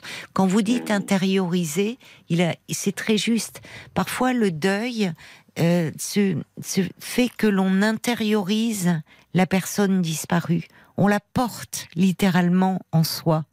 Et euh, il dit, votre deuil, il, ne se fait pas. C'est comme vous, c'est comme si vous attendiez à la manière d'une femme, vous l'attendiez comme une femme en état de grossesse. Il y a quelque chose de cet ordre-là. Euh, vous l'accueillez en vous pour ne pas la perdre. Hmm. Il y a Brigitte. C'est des, beaux messages. Je remercie tous les auditeurs oui, c'est des beaux messages. Ils comprennent très bien ce que vous vivez. Il y a Brigitte qui dit prenez la mesure de ce que vous avez traversé, Emmanuel, et aidez-vous au lieu de vous dénigrer comme vous le faites quand vous parlez de dégoût. Vous souffrez assez comme ça. Il y a également, euh, Paul me fait signe, il y a beaucoup de messages qui sont arrivés euh, pour vous sur la, sur la page Facebook. Garder les choses en soi nous ronge de l'intérieur. C'est ce qu'écrit Olivier. Après un deuil d'une maman, on n'est pas tous égaux. Certains prennent du poids, d'autres l'expriment autrement. Le plus important, euh, c'est le pas que vous faites. C'est que vous avez conscience que vous avez que vous allez mal. Il faut garder les meilleurs souvenirs de votre maman et vous libérer du reste. Il y a aussi euh, Pitoun qui euh, qui entend la, triste, la tristesse dans vos propos. On dirait que vous avez perdu euh, votre boussole, que vous êtes vraiment perdu. Vous comblez le vide laissé par le décès de votre maman. Vous mangez vos mots. Euh, alors, elle dit, j'ai, une, on m'avait donné une petite astuce euh, euh, modeste, c'était de mettre une feuille dans le frigo où était inscrit "Non, je n'ai pas faim, je m'ennuie". Voilà, c'est un premier je pas. Suis triste. Où je suis triste. Oui. En tout cas, vous devez vous faire aider, écrit Pitoun. Il faut, il faut pas hésiter. Ah oui, vraiment. Comme vous l'avez fait pour votre corps, où vous avez su consulter des médecins parce que votre corps il crie de tous les côtés bah, il faut aussi euh, parler de cette tristesse qui vous consume là. Voyez, être accompagné. C'est pas pour rien que vous avez appelé ce soir, Emmanuel. Ah bah non, du, tout, du tout, non. Justement, si je vous appelle, c'est que j'avais besoin de vous avoir en ligne, comme je disais à Paul, euh, en, ligne. Euh, j'écoute souvent l'émission et, puis j'avais besoin de parler, parler avec vous. Oui. Mais oui, parce que vous savez, euh, c'est souvent plus plus facile de parler à quelqu'un euh, justement d'extérieur à la famille. La famille, parfois, je vois que euh, vous, on, les, on, veut les protéger. Vous protégez votre papa beaucoup. Vous, ouais, on, en parle. On, disait, on, dit tout le temps si elle était là ou si elle serait là. Ou voilà, c'est. Mais bon. Oui. Et puis c'est ça, vous, comme si vous étiez aussi un peu peut-être un pilier en tant qu'aîné. Euh, euh... Oui, j'ai une forte personnalité au, oui. au sein de la famille. Je n'en doute euh, pas. Donc vous les protégez. Oui, oui, oui. J'ai même mes belles-sœurs, mes petits, mes petits neveux, j'ai pas envie qu'ils ont des problèmes. Hmm. Même mon papa. On sent que vous êtes en tendre et, non, non, et bah, que vous êtes très protecteur. Et d'ailleurs, vous êtes soignant. Là, pour vous dire, j'ai des travaux qui se passent chez moi, j'aurais pu aller à l'hôtel. Ben non, j'ai fait quoi? J'ai pris les... Hop, j'étais chez mon père. Oui. Direct. Comme ça, au moins, je peux l'aider. Voilà. Oui, oui. Mais il faut vous aider, vous, Emmanuel, maintenant aussi. Mais c'est ça, en fait, je, euh, je, suis, du mois de mars et euh, je sais pas, je, je, pense trop aux autres avant moi, mais. Le mois de mars, c'est un, joli mois pour venir au monde. C'est, on va, on va vers le printemps. Il y a une renaissance. Là, vous êtes, on, on entre dans l'hiver, période de repli sur soi, Ouais, c'est ça. mais de repos aussi, de la en plus, nature. euh, et en plus, c'est euh, ah, les mois où j'apprécie pas du tout. À partir du mois de septembre, c'est dur. ma maman. Oui, Et oui. jusqu'à l'hiver, Oui. c'est des mois où oh, c'est triste, il fait froid, c'est euh, il n'y a Mais- pas d'envie, il n'y a rien du tout. Bon, ça. On va passer les fêtes, mais bon, c'est C'est ça. Mais Si, oui, mais donnez-vous cet objectif. Oui, mais les fêtes, c'est compliqué quand on, bah quand oui, il y a quelqu'un, quand il y a un être cher qui manque. c'est triste. On va tous se retrouver comme on fait d'habitude chez mon papa, mais bon après bon voilà, il manque toujours euh, la mamie quoi. C'est surtout pour les petits enfants parce que les petits enfants ils ont pas 14 ans, ils ont euh, le dernier, le dernier, elle, elle a même pas vu. Il est né, elle a même pas vu. Mm. Elle en a, elle en a, euh, elle en a euh, cinq Mm. et elle en a deux qu'elle a, elle a pas vu. Oui. Elle savait qu'ils allaient naître. Ils étaient en, en préparation. Bah, le, le dernier, Maël, non, parce qu'il est né il y a pas longtemps. Euh, maman est décédée il y a deux ans. Et euh, il y en a qu'un qui l'a vu, c'était le dernier, de mon, le dernier de mon frère qui avait quoi, qui avait même pas euh, un an et demi, deux ans, quoi. Mais vous leur en parlerez de cette grand-mère. sûr, oui, vous leur en en parle. parlerez. Mais là, pour le moment, vous voyez, vous pensez à vos petits-neveux, à votre papa, à vos frères, à vos belles-sœurs. Arrêtez un peu de, pas, pas de, pas de vous occuper de votre papa, bien sûr, mais de porter tout le monde. A- vous, vous portez trop de choses et vous avez porté des, des choses bien lourdes durant euh, ces deux années. Donc, acceptez aussi de vous appuyer, vous, sur quelqu'un. Un temps, un temps, Emmanuel, pour aller parler de cette tristesse. Paul Il y a Moon qui se pose une question. Elle dit vous protégez euh, votre famille, mais qui vous protège vous? Et puis euh, vous parliez tout à l'heure euh, euh, de vos photos, euh, de vous il y a quelques années, de vos vêtements. Il y a Didier aussi. Il vous dit il faut que vous vous disiez que ce n'est pas irréversible. Voilà, ça peut ça peut se changer. Vous, Oui. vous êtes jeune et vous avez le temps Oui, oui, vous aussi êtes de jeune, mais vous n'avez pas encore 42 ans.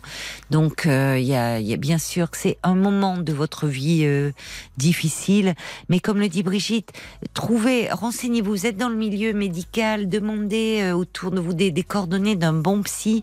Elle dit il faut que vous, il faut que vous trouviez quelqu'un avec qui vous vous sentez bien, en confiance, avec qui vous allez pouvoir déposer justement tout le poids de cette tristesse, de, de tout ce que vous avez vécu, un endroit où vous aurez envie d'aller, un, un lieu de réconfort, un refuge pour vous. Voyez? Trouvez quelqu'un qui ait cette dimension un peu peut-être maternante que vous recherchez, dont vous avez besoin en ce moment. Un temps pour reprendre votre souffle, pour reprendre pied, et puis après pour vous reprendre en main. Pour le moment, ne vous en demandez pas trop. Et, et considérez que c'est parce que euh, bah, il y a, vous êtes en, en- en- en souffrance. Donc il y a un temps pour vous occuper de vous, pour prendre soin de vous, et vous verrez, vous allez euh, euh, redevenir euh, ce, cet Emmanuel que vous étiez, pouvoir en remettre des chemises qui vous plaisent, cintrées ou pas, mais ça va revenir tout ça. Mais Très donnez-vous ce temps-là. Eh ben, très bien, très bien. Ben, ça m'a fait plaisir de, de parler avec vous, d'avoir un échange. Bah, votre témoignage me, me touche beaucoup, je vous Emmanuel. remercie et... tout, tout votre et suivi et que- votre émission. Votre émission est très bien. Je vous remercie Paul aussi. Mais c'est euh, gentil. Et puis il y a je beaucoup remercie. d'auditeurs. Il y a Je aussi. remercie euh, tous les auditeurs Il y a- je Cathy remercie aussi qui dit le départ de votre maman, ça se fond avec ce- cette immense vie de laisser. Donc l'important maintenant est de vraiment prendre soin de, de vous. Et puis vous pourrez nous rappeler dans quelques temps, Emmanuel, Bah, si vous le euh, souhaitez, pour nous donner de vos nouvelles. Ça nous ferait plaisir. en tout cas, ça m'a fait du bien de parler avec vous. Bon, vous voyez, c'est un signe. C'est un signe que parler euh, vous fera du bien, va vous permettre de, de vous alléger un peu de tout cela. Merci. Plein de bonnes choses à vous, Emmanuel. Également, merci. Puis bonne nuit à tous les auditeurs. Au revoir. Parlons-nous, Caroline Dublanche sur RT. C'est le second extrait euh, du nouvel album euh, de Slimane qui s'intitule Chronique d'un Cupidon. On termine euh, dans l'émotion hein, ce soir avec le, témoignage d'Emmanuel. Beaucoup de réactions encore, de soutien, des pensées pleines de tendresse pour Emmanuel. Il va y arriver. Voilà, il y a des deuils qui sont bien difficiles à vivre et à traverser. Allez, je vous embrasse, je vous souhaite une belle nuit, un bon week-end. Ça y est, hein, le froid est là, on mitouflez-vous bien, restez bien au chaud. Et, euh, et puis, bah, vous allez passer le week-end, les soirées, en tout cas en compagnie de, de Georges Lang, qui sera là pour vous tenir compagnie. Et puis nous, on sera de retour lundi avec toute la petite équipe. Prenez bien soin de vous, bon week-end et à lundi.